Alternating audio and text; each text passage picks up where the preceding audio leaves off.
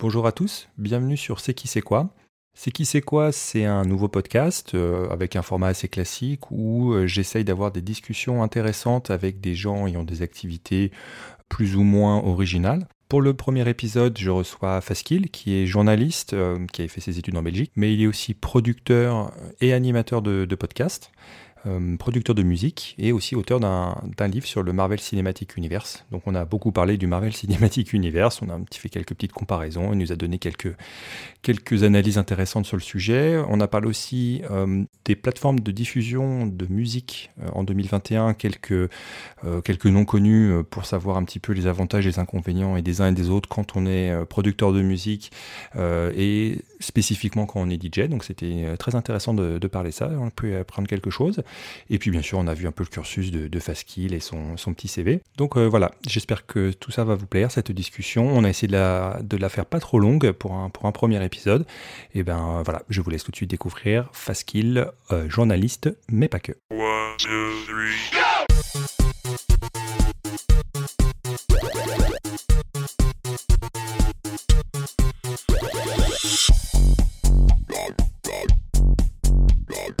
Salut Faskil. Hello. Ça va bien Écoute, ça va. je suis très content de t'avoir. Tu es le tout premier euh, invité de ce tout premier podcast. Eh ben, c'est un honneur. Euh, ouais, je sais pas pour qui c'est l'honneur, mais, euh, ouais. Euh, donc, tu as beaucoup de, de, à ton. ou de, cordes à ton arc, voilà ce que je voulais dire. Tu es producteur, journaliste, producteur de podcast et animateur de podcast, auteur. Euh, musicien. Il y a beaucoup de choses, à, beaucoup de choses à couvrir avec toi, c'est chouette. Ouais. Alors, j'ai regardé un peu, bien sûr, ton, ton petit CV euh, pour préparer ça. Et euh, c'est vrai que tu as vraiment commencé à fond dans le journalisme, quand même. Quoi. Ouais, j'ai fait des études de journalisme, en fait, à l'Université libre de Bruxelles, donc quand j'étais ici en Belgique. puisque je suis parti puis je suis revenu.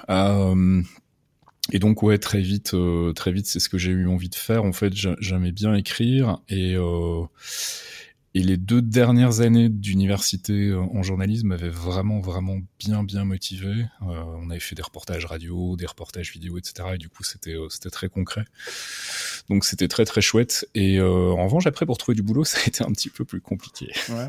Parce que c'est, donc la partie vraiment radio qui t'a, enfin, c'était une révélation un peu pour toi, ou c'était, tu dis ah ouais, finalement, c'est ça que je veux faire, ou c'est juste venu comme ça, ça s'est révélé à toi-même en fait quand. Non, j'ai très vite accroché à la radio et on a eu la chance à l'université de, de, Bruxelles. En fait, c'était la première année ou la deuxième année que la section de journalisme venait d'ouvrir.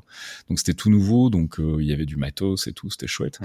Et donc on était très vite amené à faire de la radio, en fait, à faire des flash radio. Et puis euh, du coup, je suis rentré en contact avec les gens de Radio Campus, qui était la radio universitaire, donc qui était une radio euh, bénévole. Euh, et à traîner un peu dans les couloirs et puis à commencer à faire des agendas culturels et des trucs comme ça. Et donc euh, donc voilà oui très vite la radio euh, s'est imposée comme euh, comme le média que je préférais. J'ai eu la chance de faire un petit peu de télé après à la RTBF et, et c'est vrai que c'était pas du tout la même expérience. Et ouais. et je regrette pas hein, mais c'est clairement pas ce que je préfère. Qu'est-ce qui t'intéresse? Excuse-moi, vas-y. Non, je disais, je préfère être planqué derrière un micro, en fait, que. C'est ça, ce que j'ai demandé. Qu'est-ce qui t'intéresse dans le, dans le format radio et podcast, du coup, plus tard C'est ça, c'est le côté euh, derrière le micro, que t'as peut-être caché derrière le micro, mais. Euh... Ouais, j'ai l'impression que voir ma gueule apporte pas grand-chose, en fait. Donc, euh, donc voilà. Mais après, j'aimerais bien faire de la vidéo. En revanche, faire des montages vidéo, des ouais. trucs comme ça. Mais là, c'est ouais, beaucoup plus de taf et. C'est pas, oui. Et puis c'est pas un truc dans lequel je suis vraiment à l'aise. Donc, on va peut-être attendre un peu. C'est peut-être pour ça que c'est bien aussi d'y aller. Moi, je crois, moi, je suis pas du tout allé sur le podcast, par exemple. Et justement, c'est pour ça qu'il faut le faire, euh, à mon avis. Euh, euh, ouais, c'est intéressant. Donc, tu dis te, te cacher derrière. Est-ce que c'est pas la, façon dont on consomme les podcasts ou la radio qui change aussi? Par rapport ah, à la. prévenu qu'il y allait y avoir des interventions félines pendant pendant cet entretien. J'en suis désolé. Ça marche. euh, Est-ce que c'est parce que par exemple, moi je remarque quand il y a la télé euh, en, en dehors du fait, au-delà du contenu, c'est vraiment la façon dont, dont, on le consomme, tu vois. Quand quand écoutes la radio ou un podcast, mm -hmm. typiquement t'es euh, focalisé un peu sur la voix, ça que tu peux être en train de conduire ou de faire mm -hmm. un jogging ou je ne sais quoi, mais quand même t'as as, un peu d'esprit libre, tu vois, pour vraiment écouter les gens. T'as vraiment l'impression, c'est un peu intime en fait. Voilà. Bah, en fait, vraiment d'être j'ai l'impression que la radio, paradoxalement, est plus intime que la télé, alors qu'on pense qu'avec l'image, la télé, elles sont déchaînées. Hein. Je suis vraiment désolé, elles font un potin monstre. Avec avec la télé, euh, on pense qu'on est euh, euh, dans le salon des gens, tu vois, on a on a une image, donc c'est forcément plus proche. Et en fait, non, j'ai vraiment l'impression que la, la, la, vraie promiscuité, elle vient de la radio. Et euh, bah, j'écoute souvent la radio au casque en plus, donc ça renforce encore mm. un peu ce, climat de je suis dans la pièce et j'écoute les gens parler. Et, et, et je sais pas, c'est quelque chose qui moi m'a toujours plus attiré en fait. Mais, c'est un peu pareil. En plus, la radio, la, la télé, bon, t'as forcément plus des des formats qui sont imposés. C'est rare d'avoir des. Si par exemple ce qui t'intéresse c'est de la discussion, mm. clairement c'est le cas puisque c'est l'objectif du podcast. Euh, la télé, c'est impossible en fait. Ils, ne peuvent pas t'allouer une heure euh, de, deux ou trois personnes qui, discutent ou très rarement quoi. Techniquement, c'est possible, mais après, effectivement, est-ce que c'est vendeur en télé? Je suis pas, je suis pas convaincu. mais euh, bah, cela dit, quand tu vois les trucs sur YouTube qui marchent euh, bien en ce moment, ce sont des trucs d'entretien fondamentalement. Enfin, je pense à notamment Hot Ones, qui est un des trucs que je préfère en ce moment sur sur YouTube, qui est donc cet entretien entre évidemment j'ai oublié son nom mais euh, donc un mec qui est très très doué pour faire des entretiens justement et qui ont fait des interviews avec des, des artistes qui mangent des chicken wings avec des différentes sauces épicées de plus en plus épicées. D'accord. Et donc forcément ça crée un climat très bizarre parce que au bout d'un moment les langues se délient tu vois le, tu vois les gens souffrir avec les, les, épices et donc ils sont ils ont de moins en moins le contrôle sur l'interview. Et en face ils ont un mec qui pose des vraies questions très pertinentes. D'accord. Et donc ça fonctionne bien. Donc je pense qu'il y a il y a un avenir pour les, les entretiens. Enfin il y a un avenir il y en a il y a toujours de la place pour mm. euh, les entretiens à la, télé, mais après, effectivement, mm. la télé, c'est. La vidéo, c'est moins mon média, on va dire. Hot One, ça me fait penser, à part que apparemment il y a des questions sérieuses, euh, mais la façon dont tu décrivais au début, ça me rappelait un petit peu les, recettes pompettes où là effectivement, euh, je sais pas si t'as as suivi. Oui, je vois, c'est aussi un truc qui vient des US à la base. Hein, ah ouais, ah, d'accord. tout à fait. C'était le principe, effectivement, voilà, tout à fait, d'avoir une, allez, un élément euh, un peu random euh, qu'est l'alcool ou euh, les épices, mm. ou un truc pour déstabiliser un peu l'invité, ce qui fait que c'est moins moins formel en fait et ça marche bien, hein, ça marche vraiment bien. Et en plus quand t'as en face un mec comme Sean, voilà c'est Sean quelque chose, ça va me revenir d'ici la fin de ce podcast, qui est vraiment super bon et qui a des super bonnes questions et qui fait surtout beaucoup de boulot en amont pour avoir les petites infos intéressantes, les anecdotes intéressantes, donc ça marche super bien quoi. Non, c'est sûr qu'il y, a toujours le format vidéo, c'est sûr qu'il y, a de l'avenir, mais c'est vrai que là, c'est peut-être plus moi, je pense à la télévision euh, traditionnelle en fait. Oui, la télé de papa. En tant que support, euh, voilà, ils, ont un peu, ils ont peut-être loupé un coche ou quoi, mais en même temps, c'est vrai qu'ils ont, bah, ils ont, ils ont une chaîne, euh, voilà, quoi, donc mm. ou plusieurs d'ailleurs, mais bon, bah, le planning, c'est le planning, quoi. C'est vrai que c'est mm. difficile de, de, sortir des choses un petit peu. Puis bon, apparemment, ça plaît aussi parce qu'il y a quand même encore énormément d'audimat. Tu dis la télé à papa, mais il y a quand même beaucoup de jeunes, j'ai l'impression, qui regardent des trucs aussi à, la télé toujours, quoi. Donc, ils arrivent à se renouveler un peu. Mais moi, plus du tout, en fait. Enfin, je regarde ah des séries télé, je regarde des films sur ma télé, mais je j'ai absolument aucune chaîne de télé programmée dans ma télé, donc je regarde ah jamais la télé, mm. quoi. Moi, j'ai pris la, décision il y a à peu près trois ans d'arrêter complètement de regarder euh, la télévision. Enfin, fait, je regardais pas trop, mais même les informations en fait, mm. même le journal, etc. Je trouvais ça très euh, ah, bah, anxiogène. Ouais, c'est ça, anxiogène. Mais moi, c'était, moi, l'anxiété, si tu veux, ressort sous, sous, sous forme d'énervement, en fait. Tu vois, vraiment, je m'agaçais, j'étais énervé tout le temps, cynique, machin et tout. Et en fait, je me dis, mais à quoi ça m'a, qu'est-ce que ça m'apporte En fait, rien du tout. Alors, au-delà que c'est, donc là, vraiment, le, le contenu, jeu de la télé en général, que moi, je trouve pas forcément intéressant. Bon, mais chacun voit midi à sa porte. Mais en plus, les infos en plus, et même au sens large, mm. parce qu'en fait, tu te rends compte que les informations importantes, elles finissent par te remonter vraiment. Quoi. Il suffit que tu navigues un peu sur du Reddit, du Twitter ou je sais pas quoi, et les trucs vraiment importants, ça va. Mais j'ai pas besoin de savoir qu'un pauvre gamin s'est fait égorger à l'autre bout du monde, tu vois. Mmh. C'est pas voilà, le, pape, on n'a pas besoin de ça, je pense, dans, dans, sa vie, quoi. Et donc, du coup, c'est peut-être mieux d'aller chercher les informations ou effectivement de trouver les podcasts qui t'intéressent pour, pour apprendre, pour t'éduquer à l'eau profond si c'est ça qui t'intéresse, quoi. Et c'est vrai mmh. que sous ces nouvelles méthodes de, de, de consommation des, des, médias, en fait, c'est, ça peut être un peu euh, déstabilisant au début, mais en fait, chacun peut vraiment trouver ce qu'il veut, quoi. Et ça, c'est, ça, c'est le, bon usage Internet, finalement, hein, que ça a apporté, quoi. Clairement.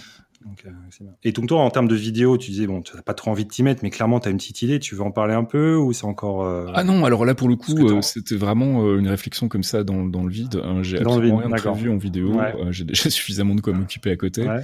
Même pas passer certains de tes podcasts, éventuellement, avec un peu bah, vidéo.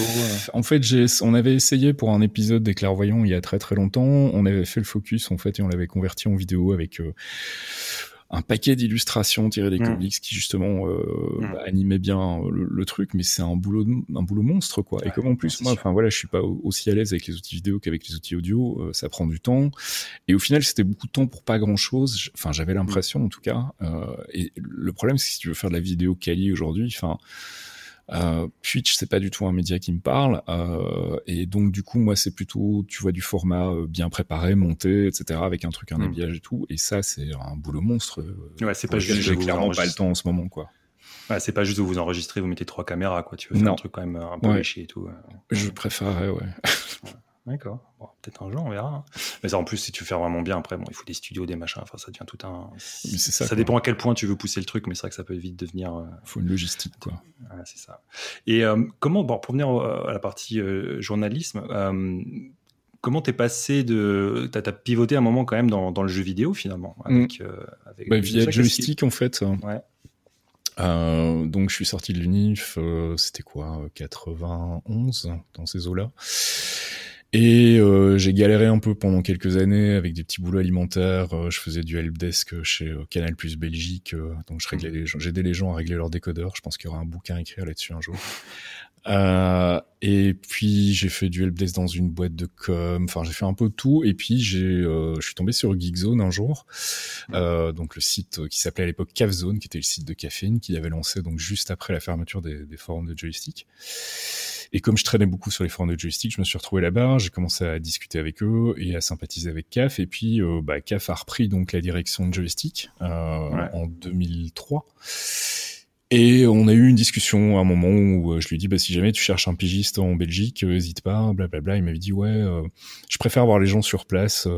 et donc du coup moi j'avais pas creusé en fait. Et puis on, est resté comme ça plusieurs mois dans le flou. Et puis à un moment je lui ai reposé la question en lui demandant mais t'as trouvé quelqu'un finalement pour ton poste euh, et euh, il m'a répondu un truc du style euh, non mais s'il y avait un belge qui voulait bien se bouger le cul ça m'aiderait.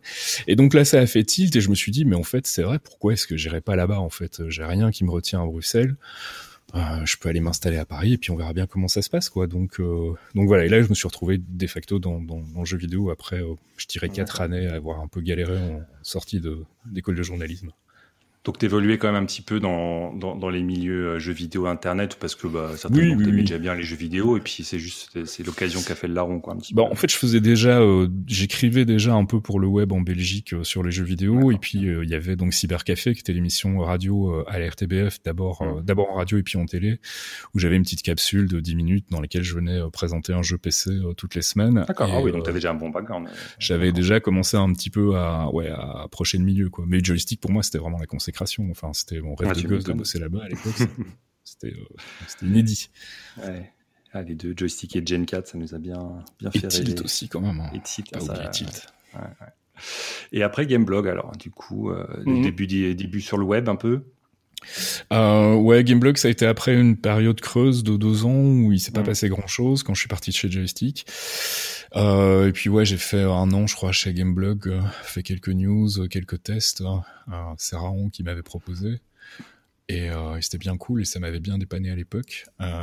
et puis et puis et puis voilà. Et après, c'est vrai que je suis sorti un peu du jeu vidéo en fait. commençait peut-être un peu à me lasser. Ouais, je vois NetVibe et Dassault System.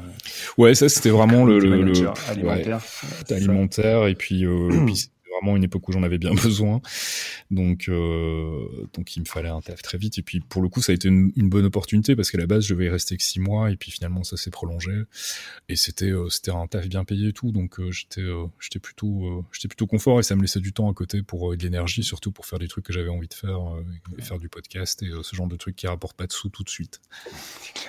je connais je connaissais pas NetVibe. J'étais voir un peu là. C'est leur truc, c'est le dashboard apparemment. Ouais, c'était à la base un agrégateur de flux RSS euh, il y ah a euh, très longtemps et puis ça c'est euh, c'est devenu une espèce de dashboard dans lequel tu pouvais mettre tes flux RSS puis ils ont fait des petits widgets dans lesquels tu pouvais mettre enfin des petits gadgets où tu pouvais mettre l'heure, la météo, enfin tu vois ce genre de trucs quoi. C'était hmm. c'était très en vogue à une époque où c'était ta homepage en fait. voilà, tout à fait. Et puis ils ont pivoté vers des trucs plus business qui m'ont un peu moins passionné donc hmm. donc c'est vrai qu'au bout d'un moment J'imagine que Dassault sont pas venus pour acheter euh, RSS quoi. Non, La, la, stack derrière euh, qui devait être bien du coup, ça devait être ça devait être sympa ouais. Mm. à l'époque ouais, les, le grand chamboulement quand, quand, Google a fermé son reader là. Mm, mm. Ouais, on cherchait tous, des, on tous orphelins. C'est ça, tous orphelins. Euh, ouais, c'était une bonne époque ça aussi. Ouais. D'accord. Et après, donc, Humanoid Magazine. Donc là, c'était pareil, de la pige, mm-hmm. vraiment un truc. Ouais, j'en en avais parlé, en fait, C'est Agbu qui m'avait parlé du projet en fait à l'époque euh, et qui m'avait demandé si ça m'intéressait. Donc j'avais dit oui, oui. Et, euh, et, voilà, mais ça n'a pas duré très longtemps. Hein. Ça a duré qu'un an aussi et on a fait euh, quatre numéros puisque c'était un trimestriel qui paraît tous les trois mois. Trimestriel, ouais.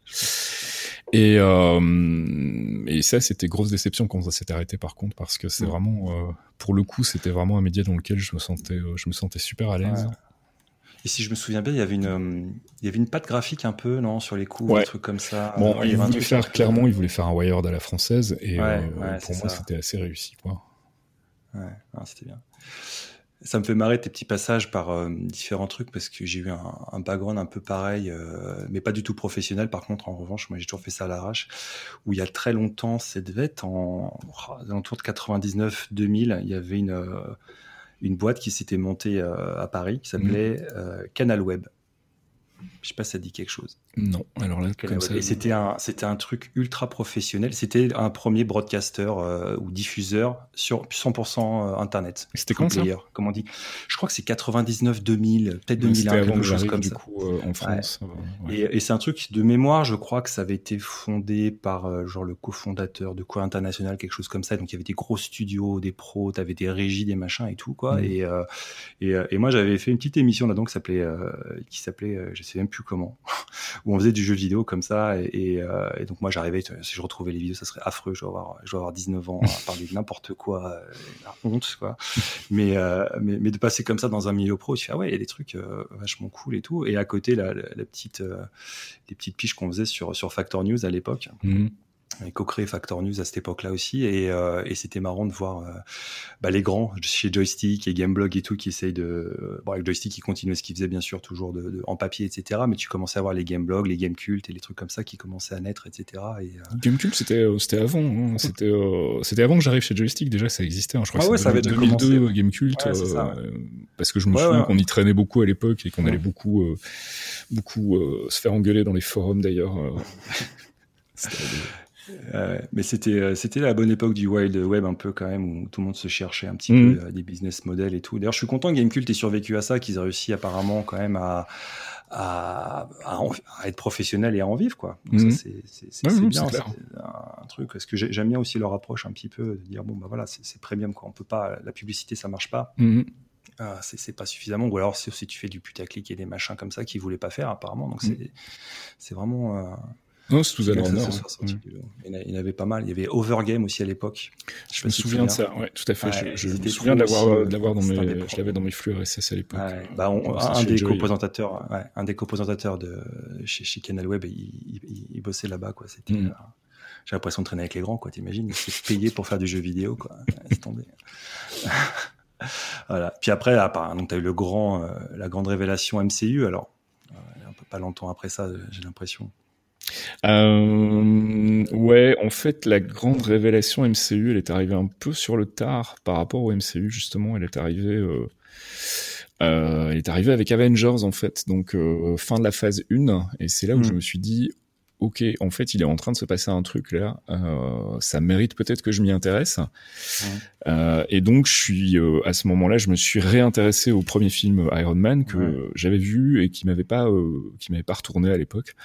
Euh, mais peut-être parce que j'étais pas dans le mood au moment où je l'ai maté ou j'en sais rien. Bah, surtout, t'avais un nouvel œil. Là, j'ai l'impression que t'as le, le journaliste qui s'est dit tiens, il y a un truc à faire là, et du coup, tiens. C'est un truc qui fonctionne bien avec le MCU aussi, c'est que les films gagnent en bouteille rétrospectivement. Ouais. En fait, il y a plein de films qui fonctionnent enfin pas qui fonctionnent mieux, mais qui ont plus de, de, de je sais pas, qui ont plus d'impact en fait quand tu les remates aujourd'hui après avoir vu la suite et savoir où ça va, etc. Je trouve qu'il y a un côté très euh, euh, rejouabilité dans les films de série qui, est, euh, qui est intéressante. Et donc du coup je me suis intéressé au, premier Iron Man puis j'ai commencé à, à, suivre les trucs. Et puis bah après Avengers, ça a été l'explosion, donc on a commencé à vraiment beaucoup entendre parler du MCU à ce moment-là, et, euh, et, je suis arrivé au bon moment en fait pour m'y intéresser, donc il y avait il commençait à y avoir pas mal d'infos et, euh, et, et j'ai voilà, j'ai très vite accroché au phénomène et, et plus au phénomène en fait euh, finalement qu'à qu l'univers en, en, tant que tel. Ce que je trouvais assez euh, assez génial et assez unique, c'était cette faculté d'avoir réussi à à créer vraiment le premier vrai univers cinématique euh, de l'histoire du cinéma. Enfin, il y a eu d'autres tentatives de franchise, etc. Mais il y a, il y a rien qui avait cette espèce de euh, d'organicité en fait euh, et, et, le fait que finalement les films fonctionnent très bien les uns avec les autres, mais tu peux aussi les mater euh, séparément, etc. Enfin, il y, y, a plein de trucs à dire sur le sur MCU. c'est un petit peu vrai quand même pour des. Si on se cantonne vraiment au cinéma, c'est un petit peu vrai pour Star Wars quand même. Bah, un peu, en, fait, un univers et ainsi de suite. Alors je sais pas, tu vois, je, je sais pas si je comparerais les deux, parce qu'au final, en fait, Star Wars c'est plus proche d'un Harry Potter pour moi, c'est-à-dire que tu as une espèce de saga qui est certes mhm. pas autour d'un personnage dans, dans, Star Wars, mais plus autour d'une lignée en fait, ce qui pour moi mhm. revient plus ou moins au même. Et en fait, tu suis en fait la famille Skywalker sur neuf films, comme tu suis Harry Potter sur huit films, je sais plus combien il y en a. Euh, alors que dans le MCU, en fait, t'as des, des aventures connexes, en fait, t'as des personnages qui, qui évoluent sur le côté, donc il y a, y a, plus. Et encore une fois, Star Wars, tu peux mater juste le retour du Jedi mais il va te manquer quand même pas mal de clés pour comprendre plein de trucs dans le film et surtout la fin va te laisser un peu pantois quoi. Et puis les euh, enjeux, tiens pourquoi c'est important qu'il ait fait si. Euh, voilà tout à fait. Alors que le MCU par exemple, tu peux mater un Ant-Man euh, complètement indépendamment du reste du MCU. Tu vas louper quelques petites références et quelques connexions, mais tu vas passer un bon moment et le film va avoir un début, un milieu, une fin. Tu vois. Enfin, pour moi, n'importe quel film, c'est une bonne entrée dans, dans l'univers en fait. Tu peux prendre par n'importe quel bout, euh, tu te retrouveras toujours. C'est suffisamment. Bah, tu vois, moi, je l'ai découvert avec Avengers. Il y a plein de gens qui l'ont découvert avec les Guardians of the Galaxy, qui se sont dit tiens, je vais mm. quand même m'intéresser un peu à ces films, ça a l'air rigolo. Euh, il y a des gens qui sont rentrés vraiment par par plusieurs portes et, euh, et c'est en ça que je trouve que c'est un peu différent, si tu veux, des franchises des franchises traditionnelles. Non, t'as raison, bien sûr. Après, je cherche pas à dire que les MCU, le Marvel Studios sont les premiers à l'avoir fait, mais je veux dire de, de manière vraiment conséquente sur plus de dix ans avec un truc qui tient la route. Euh, et qui pour le moment n'a pas connu de défaite. Hmm, j'ai pas d'autres exemples en tête qui me viennent. Non, t'as raison, vu, vu, vu, comme ça, ouais, effectivement. Puis pour revenir sur ce que tu disais, où tu peux reprendre, euh, il gagne en, en, rejouabilité euh, les, les, les, films. Euh, c'est vrai que quand tu reviens, par exemple, sur le premier Iron Man, et même sur le premier Hulk, en fait, enfin le premier du MCU, le premier canon du MCU. Celui de Terrier, ouais. Ouais. Tu, dis, ouais, en fait, on sent qu'il y a une vision à un moment. Quoi. Il savait pas peut-être si ça allait fonctionner, mais j'ai l'impression qu'il partait du principe que ça allait fonctionner, que du coup, c'est bien d'avoir une vision dès le début. Mm-hmm. Euh, et, et, ça se sent, en fait. Tout se tient bien. Il n'y a pas de. Parce que, par exemple, clairement, pour revenir à Star Wars, tu sens bien que l'épisode 1, 2, 3, c'est des trucs qui ont été un petit peu euh, repatchés par-dessus, quoi. Mm-hmm. Euh, notamment les midi-chloriens, les machins avec la force. C'était très bien, la force était magique. Pouf, pouf, cancan, c'est super. Arrête de. voilà. Alors qu'ils t'auraient pas fait ça, tu vois, dans, dans, mm-hmm. les... Alors bien sûr, ils avaient aussi le, retour d'expérience de, de, Star Wars et c'est tout ce qu'il fallait pas faire, hein, bien sûr. Mais, euh, mais, mais, tu sens vraiment cette, vision de, de, depuis, le, depuis le début, quoi. Alors c'est marrant que tu dises ça parce qu'en fait, si euh, on, on, en croit euh, les histoires qui se racontent sur le MCU, la vision globale comme ça, avec ce sens de la narration, c'est un truc qu'on trouve beaucoup chez Joss Whedon, en fait, dans les séries télé. je pense notamment à Buffy, où il y avait effectivement une écriture très en amont en fait de, de, certains trucs. Mm. Parfois une ou deux saisons en avance, on prévoyait des trucs, on plantait les graines, etc. Mm. L'inverse de Lost, quoi. Voilà, le MCU, euh, c'est un truc qui s'est construit vraiment avec une idée, mais euh, au départ c'était juste ça, quoi. C'était ok, on va déjà voir comment Iron Man fonctionne, et si ça marche, éventuellement on peut envisager de présenter d'autres personnages. Bon, il y avait Hulk qui était euh, développé en parallèle, mais on peut imaginer peut-être d'aller vers les Avengers. C'est ce que disait euh, Kevin Feige au moment où ils ont présenté mm. le premier Iron Man. Mais il n'y avait pas vraiment d'histoire écrite en fait. Thanos, à la base, il est venu parce que Whedon voulait faire un clin d'œil aux fans à la fin d'Avengers, euh, pas parce qu'il y avait un grand plan de Kevin Feige de dire mm. Thanos sera le Big Bad à l'issue de trois séries de films qui se termineront dans dix ans. Mais en revanche, et c'est là où ils sont super malins, c'est que ils, ils, arrivent à planter des graines qui sont pas des handicaps par la suite et qui restent des portes ouvertes en fait. Euh, je sais pas si c'est super clair, mais tu parlais des midi tout à l'heure. Mmh. C'est un truc qu'on plante comme ça, un élément en se disant on va voir, on peut peut-être le développer, ça peut être intéressant, et puis qui finalement ne va nulle part, hein, qui sort de nulle part, qui n'a aucun intérêt, et t'as l'impression vraiment, et là pour le coup la dernière euh, trilogie, c'est euh, c'est l'exemple type de, ce manque de coordination d'un film à l'autre avec des trucs qui ah, se réécrivent d'une suite, euh, machin.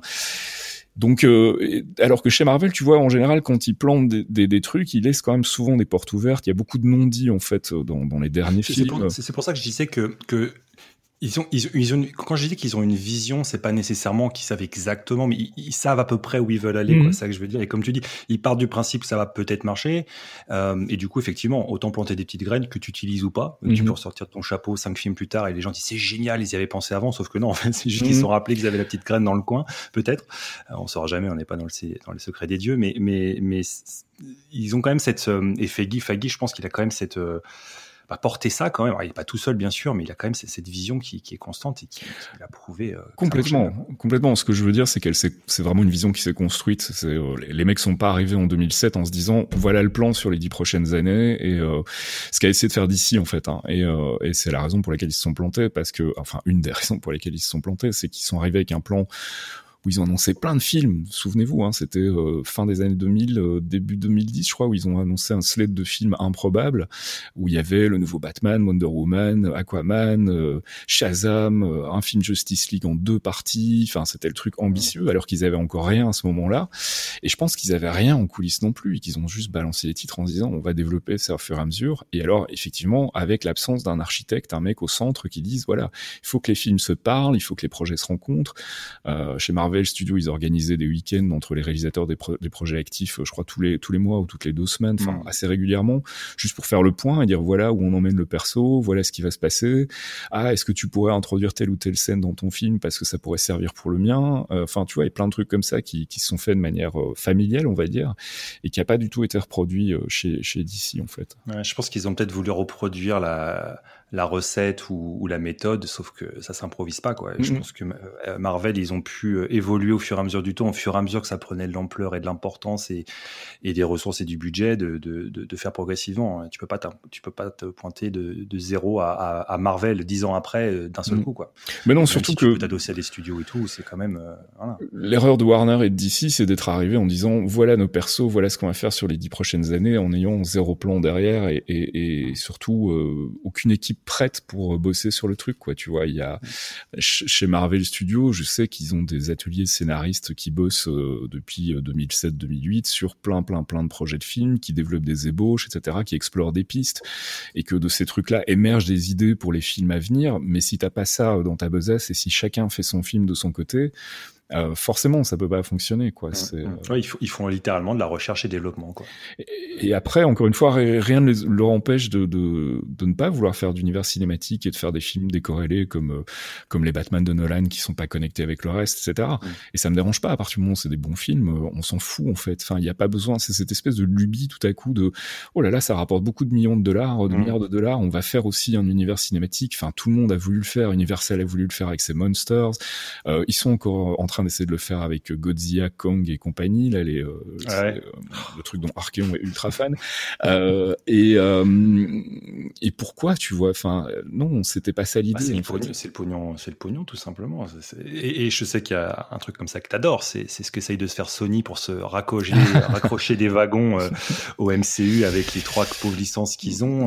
Mais encore une fois, tu vois, si les films étaient bons, j'aurais aucun problème, quoi. Mais le problème, c'est que c'est que tu sens que c'est fait au chausse-pied, c'est forcé pour introduire des personnages qui sont forcément connectés, mais enfin Venom, je comprends toujours pas quoi. C'est un personnage qui pour moi, enfin alors après je suis pas un expert en comics, loin s'en faut, mais euh, dans les comics que moi j'ai lus, en tout cas, pour moi, Venom, il est indissociable de Spider-Man, il est indissociable de mm. Peter Parker. Pourquoi tu veux faire un film sur Venom si tu peux pas mettre Peter Parker dedans, tu vois? Et le problème, c'est que ça a cartonné en plus. Enfin. Vous voulez faire l'origin story, etc. Peut-être qu'ils ont commencé par ça. C'est peut-être ça aussi. Mais même l'origin story, elle est liée dans les comics, puisque si je me souviens bien, c'est le, le, le, truc qui vient de l'espace, là, le, le, symbiote, qui revient de l'espace après un Battle World et euh, via, via Peter Parker, et puis après qui devient Venom euh, par la suite. D'accord, oui, j'avais, j'ai pas du tout le background non plus là-dessus. Mais euh, pour le film Venom, bon, il manque quelque chose clairement. Enfin, moi, ce que j'ai ma surprise, c'est qu'en fait, t'as l'impression qu'il manque 20 minutes du film. Puisqu'à un moment, il est plus ou moins encore en discussion, en train de rejeter son, son symbiote, justement. Puis, mm. t'as l'impression que le plan d'après, il est en haut d'une tour en train de dire, ouais, c'est bon, euh, euh, on a tout géré, quoi. Tu dis, mais attends, je, me suis endormi ou quoi, là? Il, manque un truc. Moi, c'est le truc qui m'a choqué. Après, le reste, pour moi, ça reste du super-héros, euh, peut-être en dessous de Marvel, avec l'humour un peu plus au chausse-pied, tu vois, comme tu dis, mais.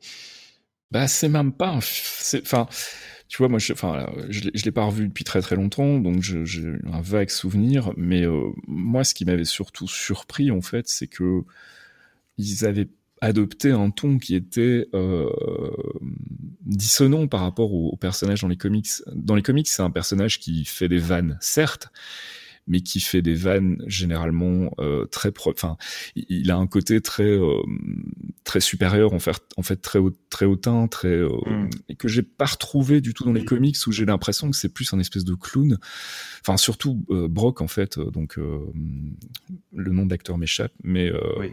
Tom Hardy Tom Hardy voilà qui pour le coup je le trouve pas du tout adapté au style comédie et ils l'ont fait beaucoup tu vois il fait il cabotine et pour moi ça marchait pas du tout en fait enfin c'est supposé un personnage quand même très sinistre et tout.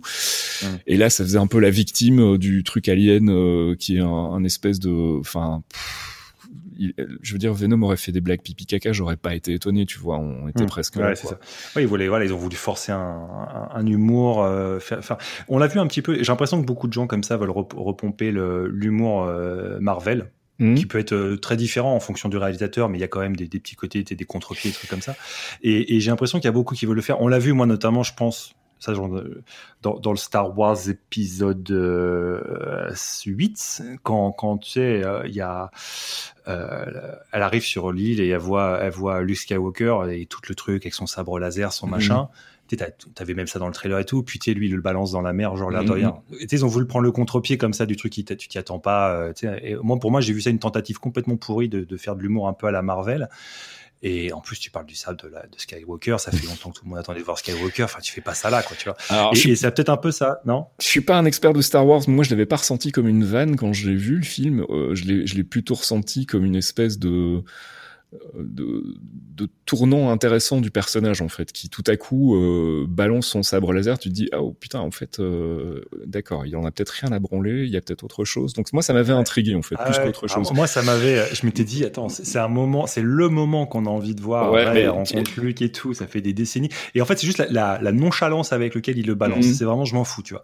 Alors j'aime bien l'approche de l'évolution du personnage, super, aucun souci clairement là-dessus. Mais c'est mhm. juste la, la mise en scène. Après c'est peut-être du mais ce qui, est, ce qui est marrant, c'est que tu peux faire un parallèle entre cette scène, du coup, et la scène qu'il y a dans, euh, au début d'Endgame, en fait, où tu as Thor qui coupe la tête de Thanos. spoiler alert, hein, désolé si vous l'avez pas vu.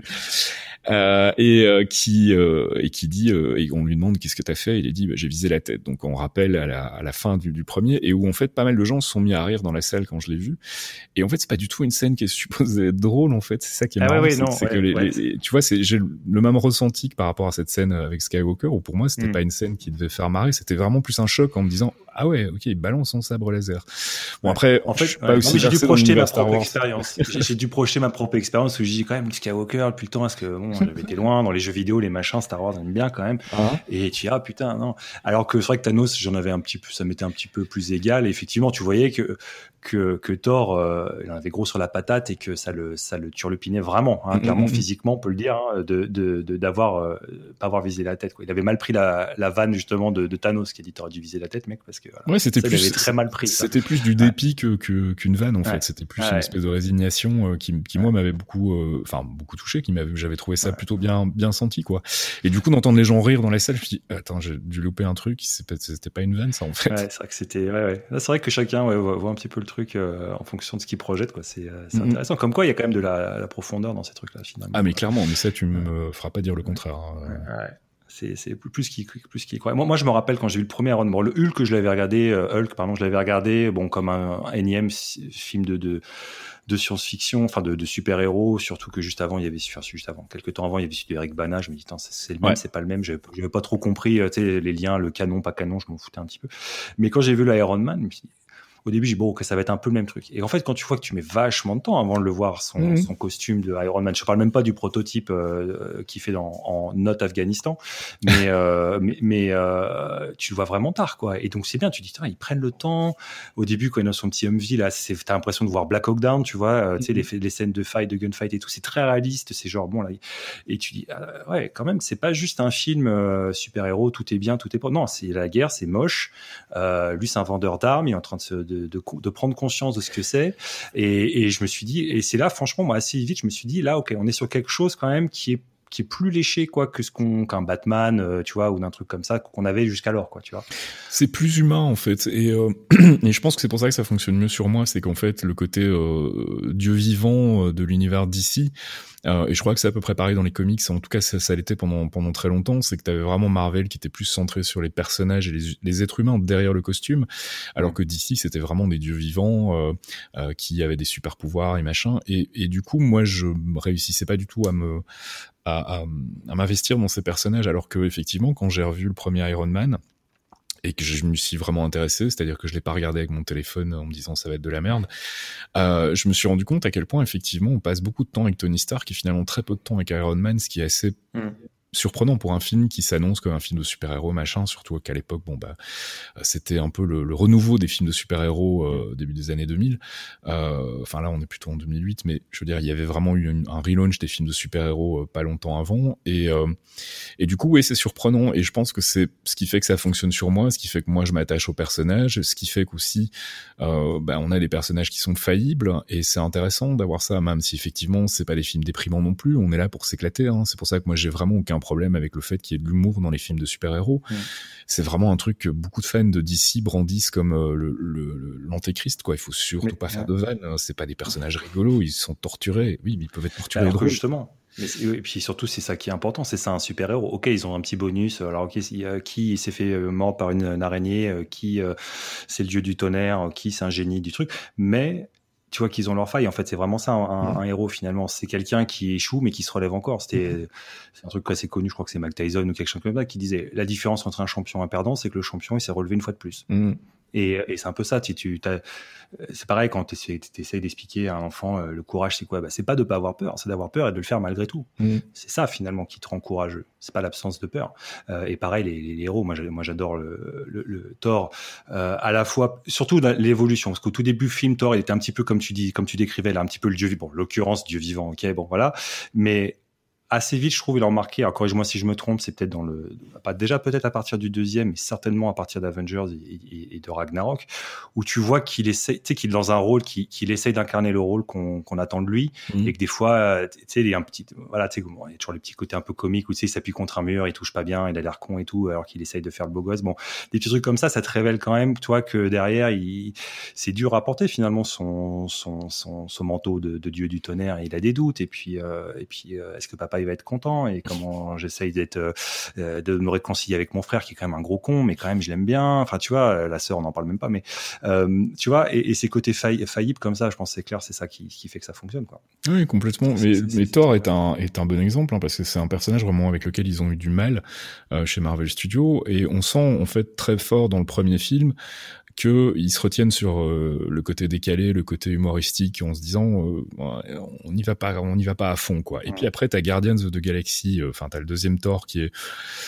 plus ou moins dans le même moule que le premier à ce niveau-là, et puis t'as Guardians qui, qui, qui explose et où il lance le chantier Ragnarok et où on se retrouve avec un film qui est complètement délirant et où ils assument enfin complètement ce côté bah oui c'est un dieu cosmique donc qu'est-ce que tu veux? Ça va partir dans mm. tous les sens quoi et, et je trouve que voilà c'est peut-être euh, c'est peut-être un des personnages sur lesquels ils ont eu le plus de mal en fait et, et, où finalement ils ont réussi à avoir une, une, évolution qui a été super intéressante, super surprenante.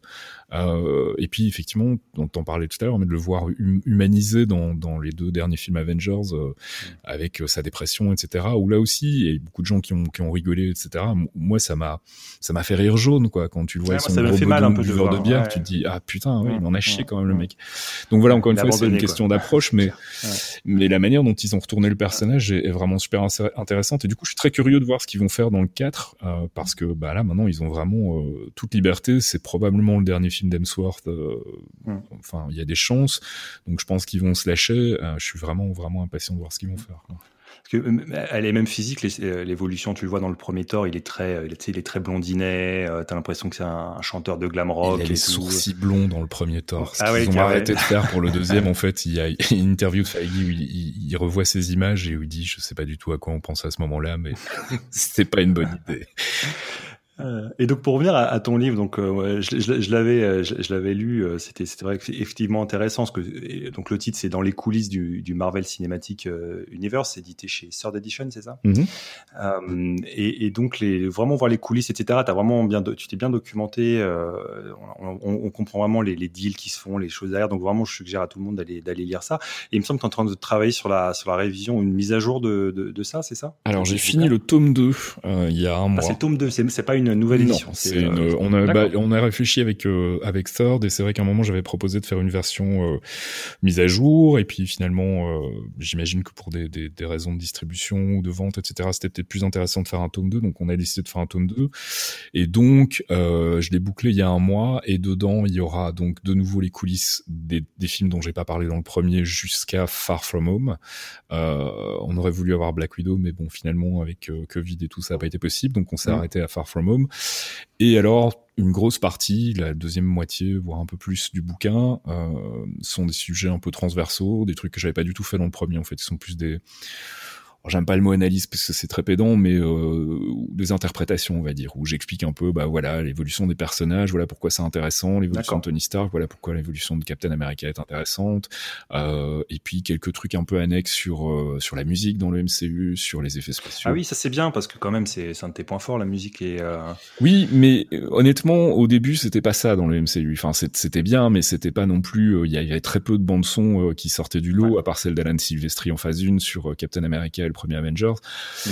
Après, euh, ça a été un petit peu plus laborieux, et puis il y a eu une espèce de, de, choc à un moment. Euh, alors la rumeur dit que c'est suite à cette vidéo, euh, un essai vidéo là sur les problèmes de la musique dans le Marvel Cinematic Universe qui a, qui a cartonné et qui serait arrivé jusqu'aux oreilles de Kevin Feige, où il se serait dit bon, en fait, il faut qu'on fasse un truc sur la musique là, et où ils ont sorti à ce moment-là la bande son de Doctor Strange avec la sitar et tout le bordel. Est-ce que cette vidéo là, c'est pas celle qui critiquait le fait que dans le MCU ou même dans le Hollywood en général, euh, il y a une, espèce de standard de musique épique et qu'on te dit bah mhm. fais-moi ce style-là. Et en fait t'as pas t'as perdu la patte de dire bah là c'est le thème de euh, Hulk ça c'est le thème de Iron Man ça c'est le thème euh, je sais pas moi de la dépression. Enfin il y avait peu de ça. C'est le, le, problème de la temp musique en fait la musique temporaire qu'ils mettent en général dans les montages avant d'avoir la musique définitive et où en général on se retrouve avec une musique thème qui a une influence en fait sur la musique telle qu'elle est telle qu'elle est composée derrière. Mm. en gros le réalisateur dit tu vois je veux un truc comme ça. Et où neuf compositeurs sur 10 va lui faire la même chose. Donc on va avoir une espèce mm. de ressemblance et donc d'uniformisation et donc bah, de manque d'intérêt, de manque de relief dans la musique des films en, général. Mais il n'y avait pas que ça, il y avait d'autres problématiques aussi dans, dans, dans, les films Marvel, et peut-être pas assez d'emphase sur la musique, mais encore une fois, il faut jamais oublier que c'est un studio qui s'est créé en 2000, euh, au milieu des années 2000. C'est euh, un studio qui à la base était un studio indépendant, euh, qui avait donc pas des moyens énormes non plus, et puis surtout zéro expérience. Quoi, un, un, un, demi milliard de dollars, c'est ça, ils avaient au début. 500 millions de dollars euh, via les banques et. Ce qui est pas énorme hein, quand tu dois monter une boîte de prod de, de A à Z. Bah, surtout qu'à ah, c'était alors j'ai un doute sur le chiffre, mais c'était pour 8 films ou 10 films euh, donc c'est quand même pas beaucoup. Hein. Euh, à l'époque, 50 millions de dollars par film, euh, tu vas pas très loin, quoi. C'est quoi C'est un épisode de Game of Thrones, quoi? C'est ouais, c'est deux trois épisodes de Game of Thrones. Moi, j'exagère un peu, mais voilà, c'est pas un film avec des stars majeures, quoi. Et puis surtout, il y avait à la clé le fait que s'il se plantait, bah en fait, il perdait complètement l'intégralité de la propriété des, des, personnages de comics. Ah ouais, et du coup, ça allait aux banques ou aux assurances, peut-être même des trucs. Donc c'était leur dernière carte en fait, avant de passer vraiment à la trappe. Et, et ça va dire Guillaume, ça pour euh, Lost in la Mancha. Ouais, ouais. qui a fini par sortir, mais euh, pendant très longtemps, c'était l'assurance du film qui avait les droits euh, film. Ah, ah, ah, donc c'est ouais, heureusement, on est content que ça soit pas arrivé. Et on est content que, que Lost in Amancha ait fini par se faire, même si euh, je regrette qu'il n'y ait pas Johnny Depp et Jean Rochefort dedans, parce que ça aurait été, euh, ça aurait été, ça aurait été sympa. D'accord, donc c'est un tome 2 du, de, des coulisses du Marvel. Et c'est prévu pour quand euh, la sortie Alors si je dis pas de bêtises, c'est au mois d'avril. mois d'avril. Avril, un peu avant la sortie de Black Widow. Alors malheureusement, on parlera pas de Black Widow évidemment dans le bouquin, mais on va essayer d'être un peu raccord avec l'actu quoi. Ça va faire comme les clairvoyants tu, tu, vas sortir ton bouquin et juste après, tu auras toutes les infos qu'il faut euh, le lendemain, quoi. Ça, c'est très marrant. D'accord. Donc, donc avril pour les. Donc il y aura une version print aussi, tout ça, parce que j'avais aimé ce qu'ils faisaient Third Edition. je les suis un petit peu parce qu'ils font pas mal de, de trucs au retour du jeu vidéo et ainsi de suite. Et j'aime bien leur, leur idée là de, de faire une. C'était quoi C'est le first print là, First print, ouais, c'est ça, avec une, une surcouverture spéciale. Alors je t'avoue, j'ai pas toutes les infos. Ils m'ont envoyé une ébauche de la couverture classique, je crois, qui est mhm. très chouette. Euh, et j'ai pas entendu parler de la first pour le moment, donc je sais pas, on va voir. Mais euh, il y, a des chances. Enfin, a priori, ils le font pour tous leurs bouquins, donc il y a pas de raison qu'ils le fassent. Bah, à savoir pour les gens qui aiment vraiment bien un sujet euh, et, et, et, des objets physiques, franchement, c'est des beaux, des beaux bouquins ce qu'ils font chez Sword Edition. Mm-hmm. et j'aime bien qu'ils donnent un petit peu. Bah, ils ont vraiment leur niche, hein, et c'est super, mm. c'est propre, les, les, illustrations sont vraiment. Oui, ils font du très très bon boulot. Ouais. C'est très sympa. Euh, c'était difficile pour toi de commencer à travailler un peu dans le pour l'édition? Ça reste du travail un peu de journalisme, mais c'est quand même du là. On n'est pas chroniqueur, on est d'accord. Euh, ça n'a pas été plus difficile que d'habitude, donc ça a été compliqué avec la procrastination. Mais euh, non, en plus le premier, le premier pour le coup, ça a été super facile parce qu'à la base ils ont récupéré les dossiers. Enfin, on a récupéré les dossiers que j'avais fait pour Geekzone, en les en les aménageant un peu, en rajoutant des, des, infos pour que ce soit un petit peu plus. ce que je veux dire, c'est pas tellement sur la est-ce que c'est difficile d'écrire le bouquin, mais c'est vraiment de rentrer, de trouver un éditeur, de se dire je vais faire un livre. Toi, c'est quoi la Non, pour le coup, moi, ça n'a pas été difficile vu que c'est eux qui sont venus me chercher en fait. Donc ça a ah été, euh, ça a été un peu euh, le cul bordé de nouilles, comme on dit. Euh, bah oui, voilà. Mais donc du coup, ça rejoint les, les, les, dossiers sur Geekzone. Puis en fait, c'est en lisant les dossiers sur Geekzone que euh, Nicolas m'a contacté en disant mais tiens, en fait, tu veux pas faire un bouquin sur les MCU On reprendrait tes dossiers, on agrémente un peu. Je fais bah écoute, oui. Et comme à la base, déjà les, les clairvoyants, ça existait déjà à ce moment-là. Les clairvoyants existait déjà à ce moment-là, ouais, tout à fait. ça, a dû jouer, euh, certainement. C'est possible. D'accord. Non, bah ça, c'est bien chouette. Et donc, après, tu es quand même passé assez euh, vite sur, euh, et à fond sur la production de podcast, quoi. Bah ouais, je j'aime ça, en fait. Alors t'aimais déjà la radio, voilà, c'est ça. Mais à un moment, tu t'es dit, j'aime bien la, le côté euh, production et technique, quoi. Bah en fait, j'ai toujours été intéressé par les techniques, même quand je faisais des études de journalisme. Et à l'époque, euh, ça va, euh, ça va donner un coup de vieux à tous les gens qui sont de la même époque que moi. Mais on montait sur bande, donc quand tu mmh. faisais du montage audio, c'était, il fallait découper des petits morceaux de bande, les coller, etc. Donc c'était un truc qui moi m'éclatait complètement. À ce sujet, excuse-moi, je t'interromps. Ouais. Trop... Mais à propos des collages sur bande, est-ce que tu as vu le, reportage de Dave Grohl? Non. Euh, c'est euh, ah, euh, Sound City. D'accord. Sound City, ça s'appelle. C'est un documentaire donc il a parce que ça part justement.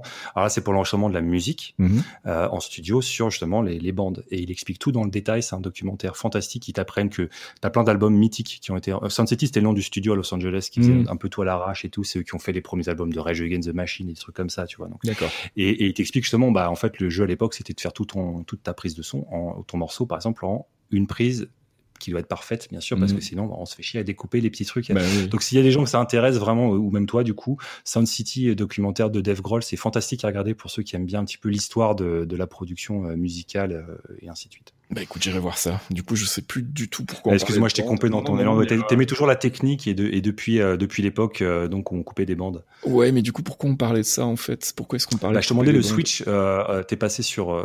ah, le podcast, voilà, c'est ça. Oui. Donc, oui. T'as vraiment fait un gros pilotage de carrière, parce que là, t'étais jusque-là plutôt rédacteur. Voilà, je retrouve le fil de ma pensée. Donc, effectivement, oui, non, je, je faisais déjà du montage et un peu de technique quand j'étais quand je bossais à la radio en tant qu'étudiant. et puis, c'est vrai que quand je suis arrivé à Paris pour bosser chez Joy, j'ai dû arrêter de faire Radio Campus à Bruxelles, forcément, c'était plus possible. Et j'ai pas retrouvé euh, de structure euh, sur Paris, euh, en tout cas facile d'accès, où je pouvais venir faire un peu de radio une fois de temps en temps, tu vois, pour m'éclater. Et c'est vrai qu'au bout d'un moment, ça m'a manqué, et c'est pour ça que j'ai lancé, c'était quoi, en 2010, Morceau choisi. Mhm. C'était le premier podcast que j'ai lancé parce que j'avais envie de refaire de la radio et je me suis dit mais merde, enfin j'ai des, des, outils de montage, j'ai un micro, j'ai plein de disques, on va y aller, quoi, on va faire un podcast. Et, euh, et voilà. Et donc, euh, donc cette partie-là, en fait, cette envie de refaire de la radio, euh, tout en ayant le loisir de le faire chez moi, peinard, à mon rythme, mettant pas la et en plus, tu, tu, tu, liais l'utile à l'agréable parce que du coup, apparemment, la, musique aussi, c'est un, un, gros volet de ta vie. Quoi. Ouais, j'étais la terreur de mes potes dans les soirées euh, à l'époque quand je débarquais avec, euh, avec mes CD parce que à l'époque on débarquait encore avec des CD chez ses potes. Mhm. Je débarquais avec tous mes CD et c'était euh, c'était moi qui voulais faire découvrir absolument des trucs de, de musique tout le temps. Donc oui, la musique c'est un truc c'est un truc un peu un peu primordial on va dire. Et, de tous les styles en plus, parce que j'écoutais un peu morceaux choisis. Il y a vraiment beaucoup de choses. Là, Tu m'as surpris avec du Etienne Dao l'autre jour. Ouais. Euh, ouais, j'écoute de tout et enfin presque de tout. Il y a, y, a, y a un, un pan de la musique qui me reste pour le moment complètement, euh, enfin qui est complètement imperméable pour moi, c'est euh, tout ce qui est euh, métal euh, et toutes les déclinaisons du métal. Et j'en je, entends et j'entends la performance. Il y a vraiment, il y a des mecs qui jouent de la guitare, c'est juste hallucinant. j'entends le, le, le, truc, mais pour le moment, c'est vraiment, alors euh, disclaimer, hein, je me suis mis au rap très très tard aussi.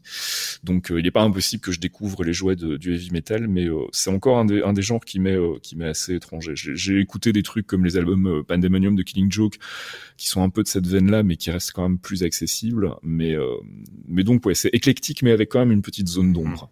C'est marrant parce que moi le métal c'est mon style favori. Mais plein de gens dans le milieu euh, vidéo, enfin jeux vidéo, informatique et tout. Je me souviens qu'à l'époque, euh, à l'époque où je traînais, euh, où je traînais dans, dans, dans le magasin de mon père qui vendait des jeux vidéo, les, les mecs qui venaient là étaient tous habillés métal avec des, à l'époque c'était les, les, insignes et les machins sur les vestes en jeans. Les patchs, c'est toujours. C'est toujours les patchs. Hein, ah bien sûr.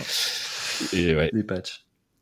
Et les t-shirts du groupe, bien sûr, et, et, voilà, mais euh, oui, les trucs. Mais euh, non, c'est vrai que le métal, c'est ça qui est compliqué. C'est un peu, moi, je, trouve ça, j'assimile ça beaucoup, au, bizarrement, au classique et au jazz, en fait, parce que j'ai le même problème, pour être honnête, avec le jazz et le classique, c'est que je commence à m'y intéresser, je commence à être curieux, mais c'est très difficile, en fait, euh, de trouver une porte d'entrée. Exactement. C'est ça qui prend le truc. Et quand tu demandes aux passionnés, ben, je, je, les connais, ils sont comme moi. Tu vas passer trois heures et le mec va te sortir 15 milliards de références et t'auras auras tout oublié à la fin.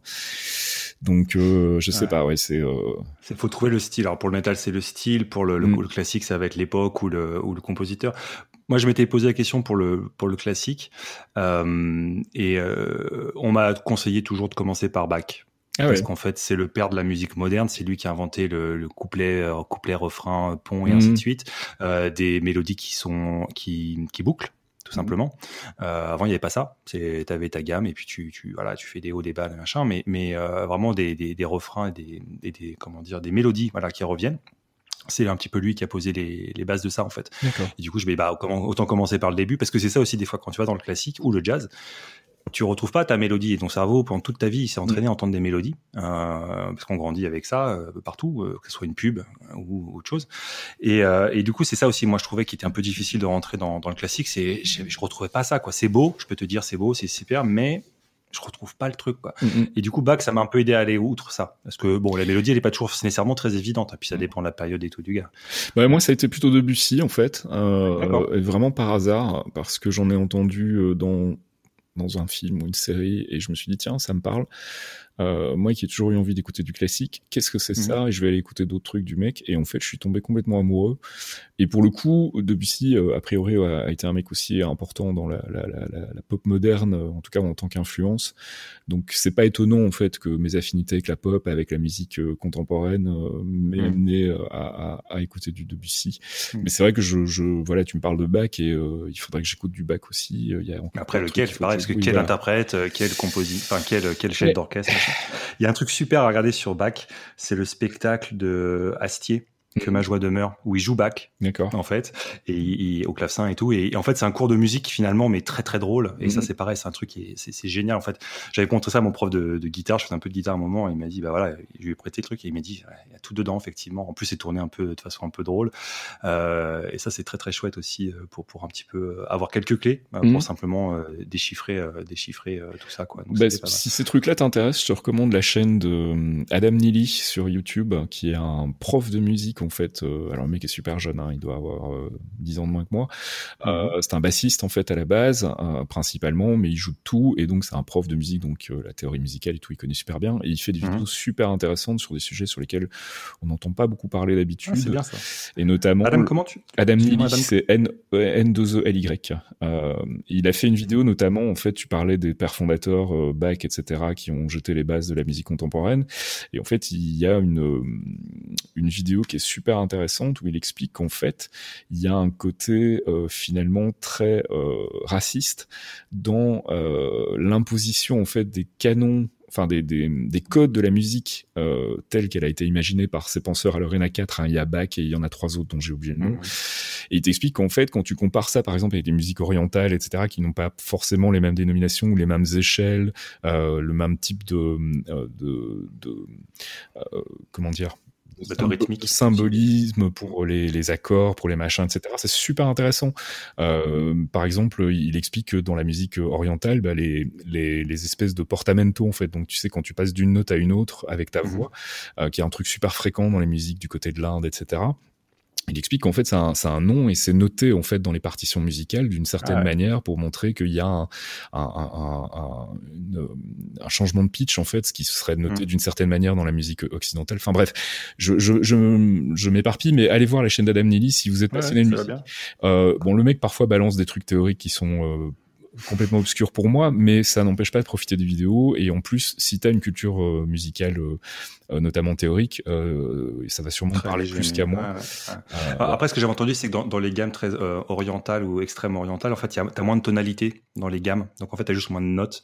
Et, et du coup, c'est un peu plus les possibilités sont potentiellement plus pauvres, mathématiquement plus pauvres. Après, l'interprétation, bien sûr, change tout. donc, ça ne veut, pas dire que c'est inférieur, mais, mais c'est vrai que mécanique, mathématiquement, tu as, moins de possibilités. Et ce serait pour ça que, le, que les, la version euh, occidentale ce, serait plus imposée. J'en mm. ai, ai, absolument aucune idée. c'est quelque chose que j'ai entendu dire. Je sais pas si c'est vrai ou pas. Euh... J'ai sans doute rendu très très mauvais un très mauvais hommage à la vidéo d'Adam Neely en parlant de oui il va dénoncer le racisme dans le machin. c'est pas du tout une vidéo engagée ou autre. Non, vraiment le mec a un point de vue très intéressant sur le fait que on, on impose par les biais de la culture en fait des euh, des idées politiques et des idées euh, finalement de, de, société. Et c'est super intéressant et c'est super intéressant de te rendre compte que bah oui il a pas tout à fait tort. Pourquoi est-ce qu'on a cette mesure plutôt que l'autre euh, Qu'est-ce qui fait qu'on est obligé de rester dans ce carcan-là alors qu'on entend à l'autre bout de la planète des gens faire des musiques complètement différemment Donc c'est super intéressant. Voilà, allez voir et en plus le mec est super drôle. Donc euh. et, euh, et c'est là que c'est intéressant aussi, que tu vois, tous les, tous les, quand tu arrives à mélanger ces mhm. choses-là, ce qui nous amène de façon vraiment très habile à, tes mix, que, tu, que tu fais aussi. Moi, personnellement, dans tes productions, ce que je préfère, c'est, je te l'avais déjà dit plusieurs fois, c'était les Patreon mhm. mix. Euh, que, que, tu fais une fois par mhm. mois. Euh, tu peux en parler un petit peu peut-être de ton Patreon et tout ça pour les, les gens qui écoutent. Alors des euh, Patreons, des mix, parce qu'on peut parler des deux.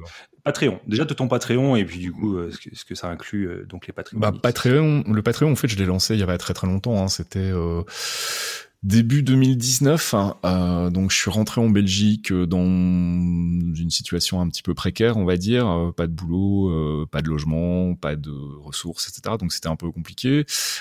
et j'ai commencé à réfléchir en fait à des solutions pour bah, gagner un peu de sous. Euh, et euh, je me suis dit, bah, pourquoi est-ce que je lancerais pas un Patreon? Au pire, il y aura trois, trois gars qui vont mettre 5 euros et ce sera très bien, ça me paiera mes cafés. Et, et, si ça marche, bah, ça marche, tant mieux, ça fera un peu de beurre dans les épinards. Donc j'ai décidé de lancer un Patreon et, et ça a assez bien pris, en fait, assez, assez vite, en tout cas à l'échelle, à une échelle plus importante que ce que je pensais. ça reste très modeste, hein, mais c'est pour moi, ça a été une bonne surprise quand même, malgré tout, de me dire, bon, bah, il y a quand même quoi, plus d'une centaine d'abonnés là maintenant, donc euh, donc ça fait plaisir. C'est rassurant. Oui, c'est rassurant, aussi. de dire tiens. Et puis quelque part, il faut pas se voiler la face non plus. C'est bien de faire des trucs pour le fun, etc. Mais il y a un moment où euh, tu te dis bah ouais, les 4-5 heures que je passe sur le montage de tel ou tel truc, euh, bah je suis pas payé et je pourrais faire du taf à la place. Donc euh, c'est bien de se dire que finalement tu le fais pas non plus pour rien, euh, qu'il y a un petit un petit quelque chose qui rentre à, la fin du mois et que en plus de la satisfaction des gens qui l'écoutent, bah tu as un petit un petit peu d'euros, donc ça fait toujours plaisir. Et, est-ce que mettre ces trucs-là sur, euh, par exemple, sur Spotify, des choses comme ça, ça te, ça te, ça te permettrait pas d'en vivre ou de gagner un peu plus? Parce que tu as déjà quelques morceaux sur Spotify, ça c'est sûr, mais tes nouveaux mix, je veux dire bah, Le problème, en fait, c'est que les mix, alors là, on parle des mix DJ, euh, donc les mix qui sont des mix euh, où tu parles pas et où tu mixes dans le rythme, etc. Parce que j'étais DJ depuis euh, fin des années 90, en fait, donc c'était un des premiers trucs que j'ai fait semi-professionnellement, on va dire. L'inconvénient, en fait, c'est que tu peux si tu uploads par exemple des, des, mix DJ sur SoundCloud, il y a 9 chances sur 10 qu'ils se fassent tracker automatiquement, euh, pour peu que tu aies mis un morceau un peu connu dedans. Euh, t'as le même problème sur YouTube, t'as le même problème euh, sur plein de plateformes, donc c'est difficile en fait de, de, de sur Spotify d'uploader un mix, ça me paraît. Donc même si c'est un sample ou juste tu prends une euh, enfin je sais pas comment tu, tu, une des pistes voilà c'est un morceau qui est, qui est connu. Ouais ça se fait flaguer immédiatement. il y a pas de tu t'as même pas la possibilité de dire bon bah ok on reverse un pourcentage des royalties à cette offre d'origine non il y a, y a une politique euh, globale de enfin il y avait jusqu'ici une politique globale de tolérance par rapport aux DJ c'est-à-dire que les DJ bah, leur manière de vivre en fait c'est leur façon de gagner leur croûte c'est de faire des mix avec des morceaux des autres. Donc forcément il faut leur laisser la possibilité de le faire. Et c'est vrai que jusqu'à quelques années en fait on fermait un peu les yeux là-dessus et on, on on considérait que c'était un outil promotionnel en fait. Tu faisais un mix de 60 minutes mmh. avec des morceaux commerciaux, mais c'était un outil en soi promotionnel. Bon, il se trouve que là, la, la RIA et puis tous les organismes de collecte des droits, etc., depuis euh, quelques années, ont commencé à, à, à, secouer un peu et à se dire oui, non, mais en fait, il y a sûrement moyen de gratter de la thune, là, donc on va aller les faire chier un peu. Et donc, euh, a commencé à se faire euh, flaguer sur plein de sites. C'est pour ça que moi, je fais des mix, en fait. bah, les mix que je fais pour Patreon, c'est des mix privés, donc il n'y a pas de souci. Mm-hmm. Mais si je fais encore du mix ou des trucs comme ça, je balance tout sur un site comme Mixcloud, où au moins je sais que là, je me ferai pas emmerder. Ah oui, ils sont plus tolérants, eux, que. Mais c'est pas qu'ils sont plus tolérants, c'est qu'eux, ils payent, en fait. ils payent ah. les ayants droit pour avoir la paix en fait en gros. Et donc ils se financent sur leurs abonnements payants et puis du coup bah, ça leur permet d'offrir un service gratuit pour les autres qui sert en fait d'outil promotionnel finalement parce que bah, les morceaux que tu passes là-dedans euh, ils peuvent les linker vers des trucs où tu peux aller acheter directement le track etc. Donc ça c'est ah plutôt euh, c'est plutôt chouette. Euh, mais j'ai quand même l'impression que voilà ça reste une des dernières aberrations du paysage web et que quand la l'ARIA et ses petits copains ont fini de faire le tour de tout le monde ils vont revenir chez Mixcloud en disant en fait là on va te demander un petit peu plus d'argent pour tout ça. Et j'ai pas l'impression qu'ils l'ont, quoi. J'ai l'impression que le site a quand même un vrai problème de taille de communauté. Là, ils sont en train d'essayer de se lancer dans le live, en fait, pour aller chercher euh, bah, tous les gens qui sont déçus de Twitch, en fait, euh, qui sont des DJ, des artistes, etc., et qui se font euh, soit striker leurs vidéos, soit qui ont plein de problèmes pour diffuser leur, leur musique, qui sont pas du tout mis en avant sur Twitch, ce qui est une grosse erreur stratégique à mon avis. Et bah, ces gens-là vont aller chez Mixcloud Live, en fait, qui est maintenant une espèce d'alternative à Twitch, mais pour la musique, donc en vidéo. Et qu'ils ont lancé dans l'urgence en bêta quand euh, la pandémie a commencé en se disant ouais il y a un truc à aller mmh, chercher. mmh, mmh, ce qui prouve qu'ils sont pas totalement débiles. Euh... non déjà je pense pas qu'ils sont débiles étant donné qu'ils ont quand même euh, ils ont compris l'intérêt et le, et, le cercle euh, vertueux que tu peux faire en, en faisant des, des, mix et de, comme tu dis, de la promotion de certains, certains, tracks. C'est un débat qui pourrait durer au minimum 4 ou 5 heures si tu me lances là-dessus. Donc, euh, mais oui, il y a un vrai problème par rapport à ça. Il y a effectivement un besoin d'avoir une rémunération des ayants droit, enfin des, des, gens qui font la musique, qui produisent de la mm. musique. Et c'est normal que quand tu es sur Spotify et que tu te rends compte que bah, ton 100 000 euh, écoutes, euh, c'est deux balles ou, enfin, j'exagère, hein, mais c'est pas beaucoup. à peine, je pense que tu exagères à peine. Bah voilà, rien, donc euh, c'est clair que c'est difficile et j'ai euh, à la fois le, enfin j'ai à la fois travailler du côté de l'art, du côté artiste quand j'ai produit de la musique, etc. Et à la fois, je suis un gros consommateur de musique aussi. Donc, Spotify en tant que consommateur, c'est génial. En tant qu'artiste, c'est une catastrophe. Donc, mmh, mmh. un peu tiraillé en fait entre deux trucs. C'est euh, c'est compliqué, mais euh, mais il n'y a pas de solution. Enfin, je, je pense effectivement qu'on fait une erreur en voulant absolument verrouiller la musique par tous les moyens possibles et imaginables pour qu'elle ne circule que par les canaux officiels. Je trouve ça complètement débile. C'est contre-intuitif par rapport à la, le côté culturel de la chose, quoi. Enfin. Et c'est illusoire surtout. Et surtout, c'est illusoire en plus derrière toutes les solutions techniques qui sont mises en place. Il y a rien qui fonctionne. Et ok, certes, le piratage a diminué parce qu'aujourd'hui les gens sont abonnés à des systèmes comme Spotify, etc. Mais si derrière ces systèmes ne, ne, ne donnent pas suffisamment de thunes aux artistes, on va mm. arriver à un moment dans le mur, quoi. Et euh, forcément, eux, ils s'en foutent parce qu'ils sont à court terme et que leur but c'est de se faire racheter ou de se faire valoriser. Ils en ont pas grand chose à bête des artistes. On va pas se voiler la face. Euh, je vais me faire. Pense c'est surtout les, euh, les, les, c'est surtout les, les boîtes de, de, de, production ou de distribution. J'ai l'impression qu'ils se prennent la part du lion aussi. Écoute, y a, et puis il y a ça, et puis il y a, y a tellement d'aberrations dans le de la, musique aujourd'hui. Enfin, on, on, est dans une époque où on est quasiment euh, on est quasiment en full digital, enfin en full numérique partout. Euh, pour pour pour la musique, euh, mmh. en dématérialisé, c'est devenu très très rare qu'on achète du physique pour la musique. Soit on le consomme en streaming, soit on achète des albums dématérialisés. Et les rares qui continuent d'acheter sont des collectionneurs d'objets qui achètent les vinyles. En fait, il y a une résurgence du vinyle parce que ben tant qu'à acheter de la musique physique, autant que ce soit un bel objet. Donc du coup, le CD est un peu passé à la trappe. Mais euh, on est on est dans une dans une industrie complètement numérique où il y a encore des distributeurs. Ce qui est ce qui est un truc qui pour moi est un non-sens quoi. C'est-à-dire qu'aujourd'hui si tu fais de la musique et que tu veux être sur les plateformes, tu peux passer par des sites qui vont faire office de distributeur et te donner, t'ouvrir les portes. Alors ça commence à se débloquer, hein, notamment chez Spotify où tu peux commencer, euh, moyennant certaines conditions, si je dis pas de bêtises, à uploader ta propre musique et la, et la distribuer chez eux, mais c'est vraiment très très récent, quoi. Alors qu'on est quand même dans l'ère du numérique depuis un moment là. T'as Bandcamp qui, qui fait un peu ça aussi, du coup, euh, ça peut être une façon pour les artistes de plus Bandcamp pour moi c'est la meilleure solution aujourd'hui, quoi. C'est euh, ils ont un portail qui est propre, euh, qui est nickel, euh, qui te permet de faire un truc un peu un peu classieux. Euh, ils ont un service de, de, de gestion de, de, la musique dématérialisée qui est génial. Te upload ton wave et après eux ils se démerdent, ils le balancent dans n'importe quoi en fonction de ce que les gens veulent. Ils ont un, un deal pour te faire euh, t'aider à fabriquer tes vinyles, tes CD, machin ah toi-même. Oui, tu peux, euh, tu peux. là, là, ils ont un vrai rôle de distributeur. J'ai l'impression que les distributeurs dont tu parles avant, par lesquels tu es plus ou moins contraint de passer, c'est surtout des c'est des promoteurs et même ça, c'est difficile de dire parce que je pense pas qu'ils te promouvoient plus qu'autre chose. C'est surtout c'est des facilitateurs. Ah Ils servent à rien. Honnêtement, moi quand je ah quand je produisais de la musique, euh, enfin parce que là j'ai plus rien produit depuis un moment commercialement, mais je me souviens qu'à l'époque, quand, euh, quand on, on, bossait dans le milieu de la prog house et compagnie, il y avait un gros distributeur qui s'appelait InGrooves.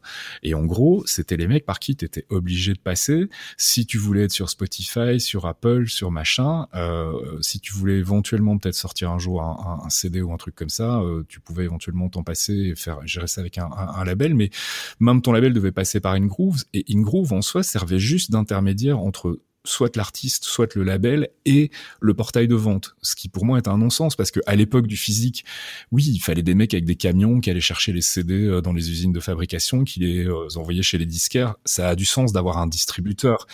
Mais ici, t'as pas un mec qui vient chercher les bits et qui va les emmener de l'autre côté. Enfin, ça n'a pas de sens, tu vois. le truc est resté structurellement et les mecs continuaient de pomper de la thune hein, et de se faire mm. euh, se faire des, des, bonnes couilles en or sur le dos des artistes et des labels. Je trouve ça. Ça fait longtemps et, puis ils font des deux côtés. que je, je me rappelle une histoire qui m'avait choqué il y, a, il y, a, quelques années. Euh, on parlait encore des, des CD et qu'en fait, euh, les CD maintenant incluent toujours la, la, une espèce de taxe ou d'assurance contre la casse qui, qui date de l'époque des vinyles, où effectivement, à l'époque où il y avait que des vinyles, mmh. tu commandais un carton, je dis n'importe quoi, de 100 vinyles, il y en a peut-être 5 qui étaient cassés mmh. pendant le transport parce qu'évidemment c'est plus fragile. T'es passé au CD dans des boîtes qui sont incassables, enfin difficilement, enfin tu vois ce que je veux dire, c'est pas 5% de perte les livraisons de CD, ils avaient gardé cette petite extra que tu payais euh, pour l'assurance, tu mmh. vois. Et ça, bien sûr, c'est bien sûr reporté maintenant dans le prix euh, du numérique, où là, faut qu'on m'explique où est la casse, quoi, tu vois. Et, et, donc, ils ont toujours été malins à, à, garder leurs acquis, etc. Et de l'autre côté, avec les, les, les, producteurs de musique, euh, enfin, entre les, les, les, groupes, par exemple, euh, c'est qu'ils allaient t'imposer, alors ça, ça dépend peut-être aussi des boîtes, mais ils allaient t'imposer un producteur, un studio d'enregistrement, etc. et à la fin de ton ça truc, dépend des contrats, oui. Bien sûr. Mais si t'as pas fait, euh, je dis n'importe quoi, 500 000 euh, mmh. ventes, tu leur dois de l'argent quoi. Ouais, bah à, mon échelle, c'était pas je leur devais de l'argent, mais c'était euh, si euh, si tes ventes euh, n'atteignent pas 100 dollars ce mois-ci, ben c'est reporté au mois prochain quoi. Et forcément ah, ton chèque. Ah ouais, ton et forcément au bout d'un moment bah les ventes s'effritent même si tu cartonnes sur un truc bah y a forcément plus les mois passent, moins t'en vends et donc tu arrives à des mois où tu cumules 2 3 dollars tous les mois et tu dois attendre parfois un an ou deux avant d'avoir 100 balles c'est pas super rentable non plus, tu vois. Donc il y a, y a un vrai problème. Il y a de la thune dans le milieu de la musique et il est mal, elle est mal utilisée aujourd'hui, quoi. Elle est, elle est, elle est phagocytée par des gros producteurs et par des gros artistes et euh, et pour des raisons qui me dépassent, quoi. Enfin. Je pense que ça va évoluer, ça va continuer à évoluer si des plateformes arrivent à survivre. Bandcamp a l'air solide. tu me fais peur avec Mixcloud. Euh... Ouais, Bandcamp a l'air solide jusqu'à ce que euh, un label euh, se dise euh, en fait euh, je sais pas, qui trouve une raison ou une autre pour euh, dire non, mais en fait, euh, ils ont pas de label, ils peuvent pas produire de la musique. Hmm. Tu vois, enfin, hmm. je, je m'attends au pire avec l'industrie musicale, parce qu'ils sont tellement capables de freiner des deux, des deux pieds pour, pour pas que ça avance, pour pas que ça évolue et qu'on reste dans l'ancien modèle de papa où on pouvait effectivement signer des artistes et leur payer des piscines. Bah, c'est plus comme ça aujourd'hui, quoi. Mais du coup, le problème, c'est que ceux qui en vivaient tout juste avant, on vivent plus du tout aujourd'hui et galèrent, quoi. Et alors, en plus, avec, hmm. tu rajoutes la pandémie par-dessus, ouh, c'est du slip comme on dit. Je pense que le milieu culturel va prendre très très cher dans les années qui viennent et, mm. euh, et on devrait s'en inquiéter, peut-être certainement pas autant que le, système de santé, hein, mais on devrait s'en inquiéter quand même, je trouve, parce que euh, ça a une importance dans, dans, dans, la vie, en fait, euh, la culture. Bah, vital en fait simplement. Mm. C'est sûr que quand tu es enfermé chez toi, alors ok tu peux regarder la télé, mais bon il n'y a pas a pas que ça en forme d'art et, et, ça peut être un, un réconfort certain pour pour beaucoup ce soit eux qui donnent et qui produisent mm. une façon de s'exprimer ou de recevoir pour une façon d'être assuré ou conforté ou voilà partager quelque chose. Effectivement, c'est plus important que jamais certainement euh, en, en, ce moment quoi. Mm. Et donc, si tu avais un conseil à donner pour quelqu'un qui, qui, écoute ça et qui est... Euh, qui veut se lancer dans la musique, musique il va pas. Euh, mais s'il veut vraiment, s'il est motivé, il croit en lui ou en elle, c'est Ben Kem, quoi. C'est ça le plus sain de, de priori euh, ou le plus juste. Honnêtement, aujourd'hui, Bandcamp offre un avantage qui est indéniable, c'est que tu te passes à la fois de label, tu te passes de distributeurs et tu te passes des plateformes euh, traditionnelles sur lesquelles il y a parfois des, ports d'entrée qui sont un peu verrouillés. Euh, et en plus, c'est une plateforme qui a vraiment, enfin, qui commence à être connue en fait aujourd'hui, donc qui commence à avoir un, un certain, euh, un certain rayonnement. Euh, donc c'est intéressant aussi maintenant en termes de promotion. C'est plus uniquement un outil de distribution, ça devient aussi un outil de promotion. Donc oui, si petit artiste dans ton coin euh, qui fait un truc, euh, balance un hippie sur euh, Bandcamp, balance-en 50. c'est super simple à faire et derrière ça te coûte rien et si, si ça récolte de l'argent bah voilà c'est de l'argent dans ta poche et tu n'entretiens pas l'industrie musicale avec tous ses travers quoi mm. et en plus en tant que fan d'un artiste tu sais que c'est là où il va toucher le plus puisque Bandcamp ne prend que 10% donc c'est un, facteur pour moi. 30% partout minimum. Hein. Alors pour revenir sur, le, sur la production de podcasts, parce que moi bien sûr je suis en plein dedans en ce moment. euh, alors moi j'avais suivi pas mal de tes, de tes euh, tutoriels que tu faisais sur Geekzone euh, sur Reaper, euh, super logiciel que j'ai découvert bah, du coup grâce à ça. Euh, très belle interview d'ailleurs que tu avais fait, de entretien que tu avais fait avec le, créateur de, Reaper et, il fait beaucoup d'autres choses. J'invite les gens à écouter dans le canap euh, pour ça. C'était vraiment, euh, vraiment intéressant. J'ai aucune idée que, que ce type était français. C'est co-créateur en fait. Hein. Il, est, il, est, bossé avec un autre gars en fait qui, avec qui il avait déjà bossé sur Winamp en fait à l'époque. C'est ça. Mais il, a, il a travaillé sur le projet. Cage Fall qui était toujours présent sur le CD de Joystick d'ailleurs et Jam 4 euh, mm. très souvent à l'époque c'est comme ça qu'on avait découvert. Et ouais donc j'ai découvert Reaper donc un, peu grâce à ça parce que moi je produisais un let's play pour un jeu un truc de jeu vidéo etc et je voulais faire un peu euh, de l'audio un peu propre. Du coup j'étais euh, j'avais fini par bah, te contacter même déjà directement. Mm-hmm. tu m'avais pas mal aidé je crois à l'époque. Et je t'en remercie. Puis tes tutoriels et tutoriels étaient vachement bien fait tes didacticiels pardon étaient très bien faits. Et un truc que je me suis rendu compte en fait en faisant des recherches pour ce podcast là là c'est que Autant donc tu as des, des didacticiels comme les tiens euh, pour expliquer comment, comment, on fait, euh, comment on fait un sidechain, comment on fait ci, comment on fait ça. Mais il y a peu de, en tout cas, j'ai pas trouvé en ligne de choses de, de, mock ou de ce que tu veux pour euh, le côté un peu plus théorique de la production audio, que ce soit radio et podcast. Par exemple, c'est quoi un bed? Quand est-ce que tu le mets? Quand est-ce que c'est approprié? À quel volume par rapport aux autres? C'est quoi la bonne Et il y, y, a des réponses très techniques à chaque fois, comment tu mets les potards, mais pourquoi tu choisis telle valeur, etc. Et ça, c'est un truc, je pense, qui, qui serait intéressant de creuser. Le monde de l'audio est un monde euh, qui est très subjectif en fait. Même quand tu, tu regardes les des tutos de euh, d'ingénieurs du son euh, confirmés qui vont venir t'expliquer comment il faut régler tes compresseurs pour faire tel ou tel truc, c'est des gens qui maîtrisent le sujet, qui maîtrisent la théorie, mais au final leur réglage n'a pas plus ou moins de valeur que le réglage d'un autre ingé son qui va peut-être pas faire le mm. même truc. Euh, et c'est la même chose en fait pour euh, tout ce qui est euh, montage d'un podcast. Euh, euh, est-ce qu'il faut mettre un bed? Est-ce qu'il faut pas mettre de bed? J'entends souvent dire ça sert à rien d'en mettre un si on l'entend pas.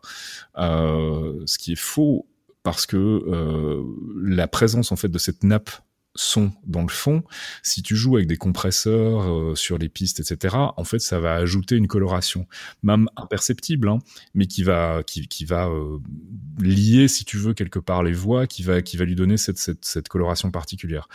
Si t'en mets pas, t'as pas ce truc-là. Donc, encore une fois, c'est une question de goût. Donc, ça m'étonne pas qu'il y ait pas de, de podcast sur ce genre de truc parce qu'il y a, y a pas vraiment une école, quoi ce que tu viens d'expliquer là, mmh. qu'il n'y a pas de mais ça déjà, c'est pas quelque chose que j'ai entendu quelque part, tu vois, dans un truc bien formel, formel, tu vois, quelqu'un qui mmh. explique bien. Et je pense que peut-être ça serait à creuser si tu as toujours envie du temps de faire des podcasts, etc. C'est quelque chose moi qui est cherché, hein. peut-être que j'ai pas cherché partout, certainement, mais c'est voilà, là tu as, apporté un petit peu la, théorie, on va dire, du podcast, tu vois, si on parlait de la théorie de la musique, c'est un peu ça. Et tu peux trouver tous les trucs techniques que tu veux, il y a pas de problème. Euh, mais le côté un petit peu comment qu'on fait Tu vois ce que je veux dire mm. euh, et, ça, je sais pas. Et d'ailleurs, est-ce que c'est quelque chose qu'ils enseignent dans les écoles de, radio, de choses comme ça, euh, de production Il y a, des, cursus de production euh, audio ou, radio où c'est vraiment, t'apprends sur le tas. Et... Le truc, c'est qu'en fait, là, on rentre quasiment dans des, dans des considérations narratives, en fait. Donc oui, il y a des écoles pour ça, il y a des cours pour ça, il y a des tutos pour ça. Est-ce qu'il faut que je découpe mon podcast en autant de parties? Est-ce qu'il faut que je mette une seconde de blanc entre cet intervenant-là et le bête qui suit? Enfin, tu vois, tous ces trucs-là, c'est plus, on est plus dans l'éditorialisme là. On est, enfin, dans, l'éditorial en fait. On est dans déjà dans la conception d'un, d'un, de la manière dont tu racontes ton histoire. On n'est plus vraiment dans la technique. Et c'est pour ça que je te dis, même déjà la technique est subjective, mais ça, ça l'est encore mm. plus. C'est-à-dire, c'est comment toi tu veux faire ton truc. Par exemple, morceau choisi, euh, je mets généralement pas de bed quand il y a plus de musique en fond et que je parle un peu trop longtemps. Euh, pourquoi est-ce que j'en mets pas dans morceau choisi, j'en mets dans les démons du midi entre les morceaux ou dans euh, les clairvoyants pendant qu'on parle? J'en sais rien parce que ça sonne bien comme ça, j'ai toujours fait comme ça, je me suis pas posé la question. et quand je l'enlève, j'ai vraiment l'impression qu'il y a un truc qui manque et que ça sonne pas comme je voudrais que ça sonne. Donc, il y a un moment, il faut, faut Enfin, tu vois, il faut pas trop se poser de questions non plus. La théorie, c'est bien, mais je pense que il faut pas non plus que tu t'enfermes avec des trucs préconçus et que tu te dises, bah moi j'ai envie de faire comme ça. Et oui, personne n'a jamais fait comme ça et peut-être que c'est de la merde, mais je vais le faire. Et puis après, tu vais tester des réactions quoi. Il faut pas avoir peur d'expérimenter des trucs parce que si tu rends côté ingénieur, ça j'aime bien les, règles et les. C'est intéressant, c'est intéressant de, de, de, se renseigner en fait pour voir ce qui se fait ailleurs et pourquoi ça se fait comme ça. Mais après, c'est à toi de te dire, ouais, mais moi ça, ça me plaît pas ou justement je trouve ça contre-intuitif. J'ai plutôt envie de faire comme ceci comme cela et de de, de pas te faire chier euh, à, à, respecter. Euh, euh, tu sais, au tout début, quand j'utilisais des compresseurs sur les micros, euh, je savais pas ce que je faisais. Hein, je tournais des boutons jusqu'au moment où ça sonnait bien. Et puis à un moment, je me suis dit bon, je vais quand même essayer de comprendre ce que je fais parce que si je bouge peut-être ce truc-là un tout petit peu là et celui-là aussi de ce côté-là, ça va peut-être faire un truc encore mieux, mais je le sais pas parce que je, à force de, de random, j'y arriverai pas. Mais tu peux parfaitement utiliser des outils aujourd'hui et faire quelque chose de, propre à partir du moment où tu as l'oreille qui te permet de dire ah oui bah ça sonne bien effectivement. Euh. Mmh. Si ça sonne bien, c'est que c'est bon. C'est un mmh. peu pareil. Des fois, je peins des, miniatures euh, et c'est un peu pareil. Des fois, tu, tu, quand tu commences à vraiment fouiller, fouiller des gens euh, et tu trouves des gens bien, ils te disent, euh, je peux pas vous donner la recette ou le mix égal de peinture qu'il faut pour donner le rendu. Mmh. Est-ce que vous trouvez, est-ce que ça, est-ce que, est-ce que ça vous parle? Est-ce que vous trouvez ça joli? Si vous trouvez ça joli, il y a des chances que d'autres gens le trouvent joli et, à partir de là, vous, vous évoluez quoi. Et mmh, en train de me dire que c'est pareil pour l'audio, quoi, tout simplement, tout simplement. Enfin, se lâcher un petit peu et voir ce que ça donne. Ouais, faut pas hésiter à, enfin, tu vois, essayer des trucs et puis, euh, et puis effectivement, se rencarder, c'est bien d'avoir les bases, tu vois, euh, ça fait gagner du temps en fait, concrètement. Mmh. Mais mmh. ça ne doit pas devenir euh, des guides stricts pour te dire, il faut absolument que tu produises comme ceci, comme cela. Enfin, en tout cas, c'est pas ma conception du truc, quoi. moi, je préfère vraiment faire au feeling et s'il y a des trucs que je sens pas, bah, tu vois, pendant tout un temps sur les clairvoyants, j'avais j'avais choisi de mettre, euh, comme on était que deux, euh, je m'étais mis plus à gauche euh, sur le, le pan que, que, que, Fox et Fox plus à droite. Donc on était un peu en mhm. vis-à-vis. Et je trouvais ça cool et ça sonnait bien et j'étais content. Et jusqu'au moment où je me suis dit, mais en fait, si t'écoutes ça en bagnole, t'es baisé, quoi. Parce que du coup, mhm. t'as soit je te beaucoup, beaucoup moi ou beaucoup Fox. Mhm. Moi, ce qui se passait, c'est que j'écoutais ça en courant et euh, je courais un peu dans les plaines. Et ben en fait, j'avais le vent à fond dans la gauche, par exemple. J'entendais rien, tout ce qui venait de gauche, et à droite, j'entendais. Ouais. Voilà, et c'est là où je me suis dit, bah en fait, euh, non, je vais plutôt euh, mettre tout au centre, et où effectivement là, c'est plus une décision technique qui a imposé quelque chose que moi je trouvais chouette, tu vois, d'avoir les deux dans, dans un dans une enceinte séparée, c'était c'était rigolo, tu avais l'impression d'être entre les deux, etc. Mais oui, mais c'est pas facile à écouter partout. Donc il faut trouver un équilibre entre ces trucs-là, mais il faut surtout pas se laisser dominer par la technique quand c'est pas nécessaire, quoi. Et pas hésiter à installer des plugins, euh, même si tu comprends pas la moitié des boutons ou les trois quarts, tu les tournes et tu vois ce que ça fait. Et jusqu'au moment où tu te dis, tiens, ça, ça donne une chouette pêche à ma voix, euh, je, vais, je devrais creuser un peu ce, ce réglage moi, j'étais toujours trouvé le réglage euh, Radio France, tu vois, le truc propre, BBC, la grosse voix, tu sais, bien nickel, avec un bon cut-off et tout. on verra, on verra. D'accord. Mais je te confirme pour les, les démons du midi, ça marche très bien les beds euh, parce que j'ai l'impression que tu les mets juste après qu'on ait écouté le morceau et qu'ils sont, ils sont en train d'en parler. Et moi, j'ai vraiment l'impression que ça me donne, c'est d'être dans la continuité du morceau. Je sais qu'on est encore en train de parler de ce morceau. Et il me semble que quand il commence à parler du truc suivant, là, t'as plus de bed. Du coup, tu sais que t'es passé sur un. En règle générale, en fait, il y a une espèce de micro-pause, euh, comme, enfin, comme souvent, en fait, ils font une des annonces du morceau, puis une pause, et puis ils annoncent le morceau suivant. Il y a une mhm. micro-pause entre les deux, et généralement, sur la deuxième partie, c'est où ils commencent à parler du morceau suivant. Je fais un espèce de fade en fait, c'est ce qui fait que la musique disparaît progressivement. Ça, et t'as vraiment un truc propre euh, avec rien du tout au moment où le, morceau suivant se lance quoi. Et tu sens que tu, tu, sens que tu repars sur un nouveau truc et c'est vrai que inconsciemment en fait je, m'en suis rendu compte juste parce que tu en as parlé mm, mm. qu'effectivement tu sais vraiment où c'est, tu as une clarté, tu as une, mais, mais tu vois, ça, ça, ça, typiquement, c'est pas c'est pas quelque chose de fondamentalement technique parce que si tu le fais pas, et que t'écoutes ton podcast, tu vas te rendre compte très vite qu'il y a un truc qui sonne pas normal. T'as tout à coup une musique qui disparaît une autre qui arrive. C'est vraiment très choquant en fait. Euh, et tu te dis, bah en fait peut-être que je devrais juste baisser un petit peu la musique qui s'en va pour que ça se manière plus douce. Enfin c'est de la logique, tu vois. On est on est même pas mm. dans de la technique quoi. D'accord. Bon bah je pense qu'on a bien fait le tour.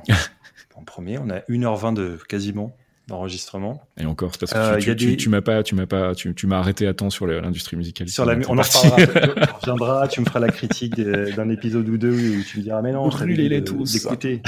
Euh, mais, euh, mais voilà. Euh, tu, où est-ce qu'on peut te trouver sur les réseaux sociaux divers et variés, euh, les différentes plateformes? Vas-y. alors Twitter, Twitter slash Faskill.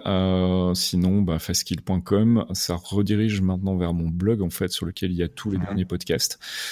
Euh, et puis geekzone.fr évidemment où il y a les autres podcasts et où il y a les petites news, les petits dossiers de temps en temps. Euh, et euh, très bonne communauté.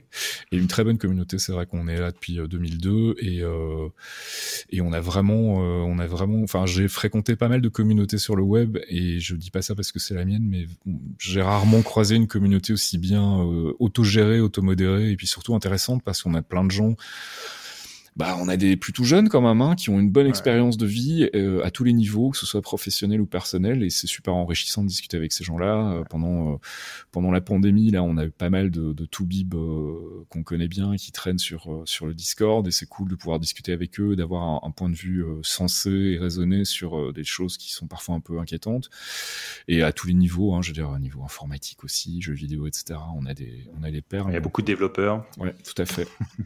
non, non, c'est une chouette communauté et euh, bon, c'est un site sur lequel avec CAF on aimerait passer, pouvoir passer plus de temps. On voudrait bien pouvoir faire ça que que ça toute la journée et faire plus de contenu, etc. On essaye de rajouter un peu des, des trucs pour le Patreon là, mais c'est vrai que c'est pas toujours très facile parce que dès qu'on a une idée, c'est obligatoirement un truc chronophage. Donc il faut aussi mm. que nous derrière, on, bah, on a notre vrai travail et il faut qu'on bouffe et, euh, qu'on paye les factures. Donc euh, le Patreon suffit pas malheureusement en ce moment à, à à financer euh, ECAF et moi, mais euh, on, a rajouté là la pause comics euh, il y a quelques mois, qui est un nouveau petit rendez-vous très court hein, d'une dizaine de minutes où on présente un peu des, des comics toutes catégories et toutes maisons confondues, des recommandations de lecture que fait Archeon, et ça c'est que pour les abonnés Patreon, tu vois, par exemple. Hmm. On essaie de balancer de temps en temps un petit peu de biscuit, mais, mais c'est vrai que c'est pas c'est pas toujours facile. on parlait un peu de la monétarisation des, des, des sites en ligne. C'est vrai que c'est au-delà des, des moyens que tu as pour le faire, donc euh, du premium, euh, du Patreon, euh, de la pub, ce que tu veux, du freemium, enfin bref, tous les miums. après, c'est qu'est-ce que tu donnes en plus mm. aux gens qui sont trucs? Mais ça, c'est un peu dit. Les gens n'ont pas forcément besoin de plus non plus. Hein. Enfin, là, ça faisait super longtemps qu'on n'avait rien donné en bonus sur Geekzone. on n'avait jamais rien donné. Et voilà, à partir du moment où les gens accrochent à un projet, à une communauté, qu'ils estiment que ça vaut 1 euro, 2 euros ou 5 euros tous les mois, que tu leur donnes du biscuit en plus ou pas, quand t'en donnes, ils sont contents mais enfin jamais personne n'est venu nous voir en disant dites les gars, ça fait deux mois que je paye le Patreon, j'ai pas reçu de t-shirt ou j'ai pas reçu de mmh. machin. Oui, ça dépend pour qu'on on contribue Est-ce que c'est pour ouais, Et je pense que ce qui est bien avec Patreon, c'est que ça reste malgré tout quelque chose qui est en théorie assez volatile, c'est-à-dire que du jour au lendemain, les gens peuvent décider que finalement tu, tu les intéresses plus et se désabonner en masse et tu te retrouves un peu sur la paille.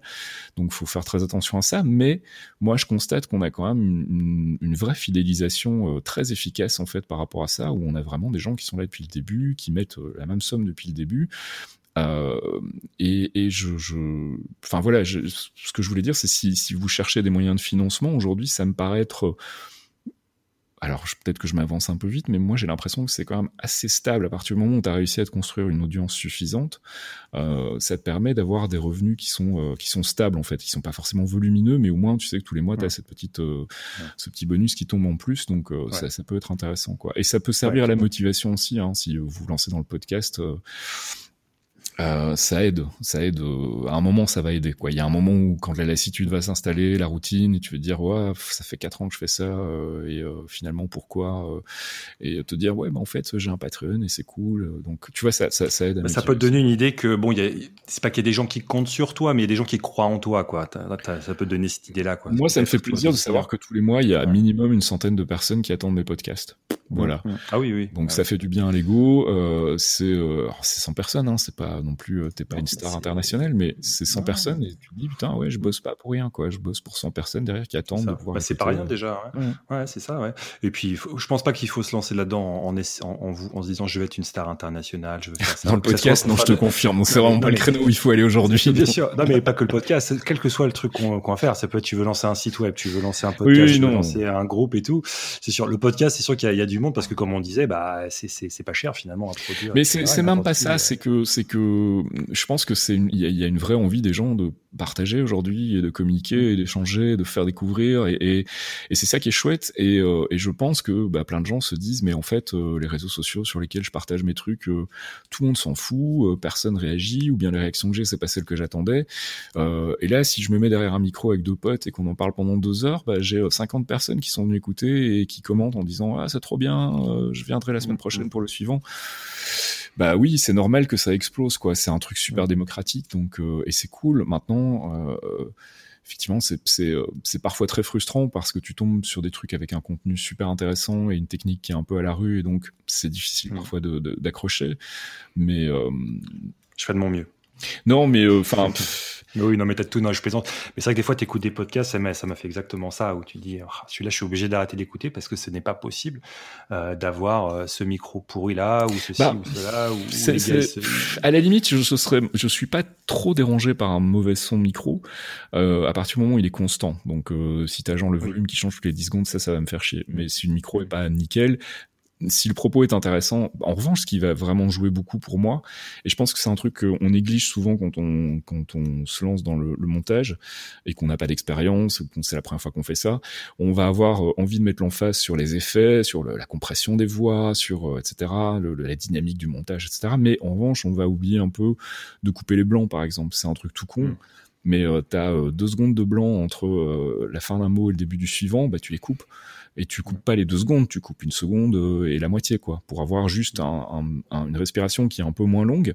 Euh, S'il y a des hésitations, bah, t'essayes de les découper, de les enlever, parce que tous ces trucs-là en fait, pour moi, sont plus rédhibitoires qu'un mauvais micro. Ouais, et puis les, les, euh, les, machins un petit peu pénibles. Les, les E à répétition ou alors les, les, les gens qui bafouillent et ça arrive, tout le monde n'est pas, euh, enfin quand t'interviews quelqu'un, c'est pas forcément quelqu'un qui est à l'aise derrière un micro, mais euh, et, ou alors euh, des, des, des, discussions où tout le monde parle en même temps, ou des trucs comme ça. Je passe quand même pas mal de temps sur les clairvoyants à retoucher ces trucs-là.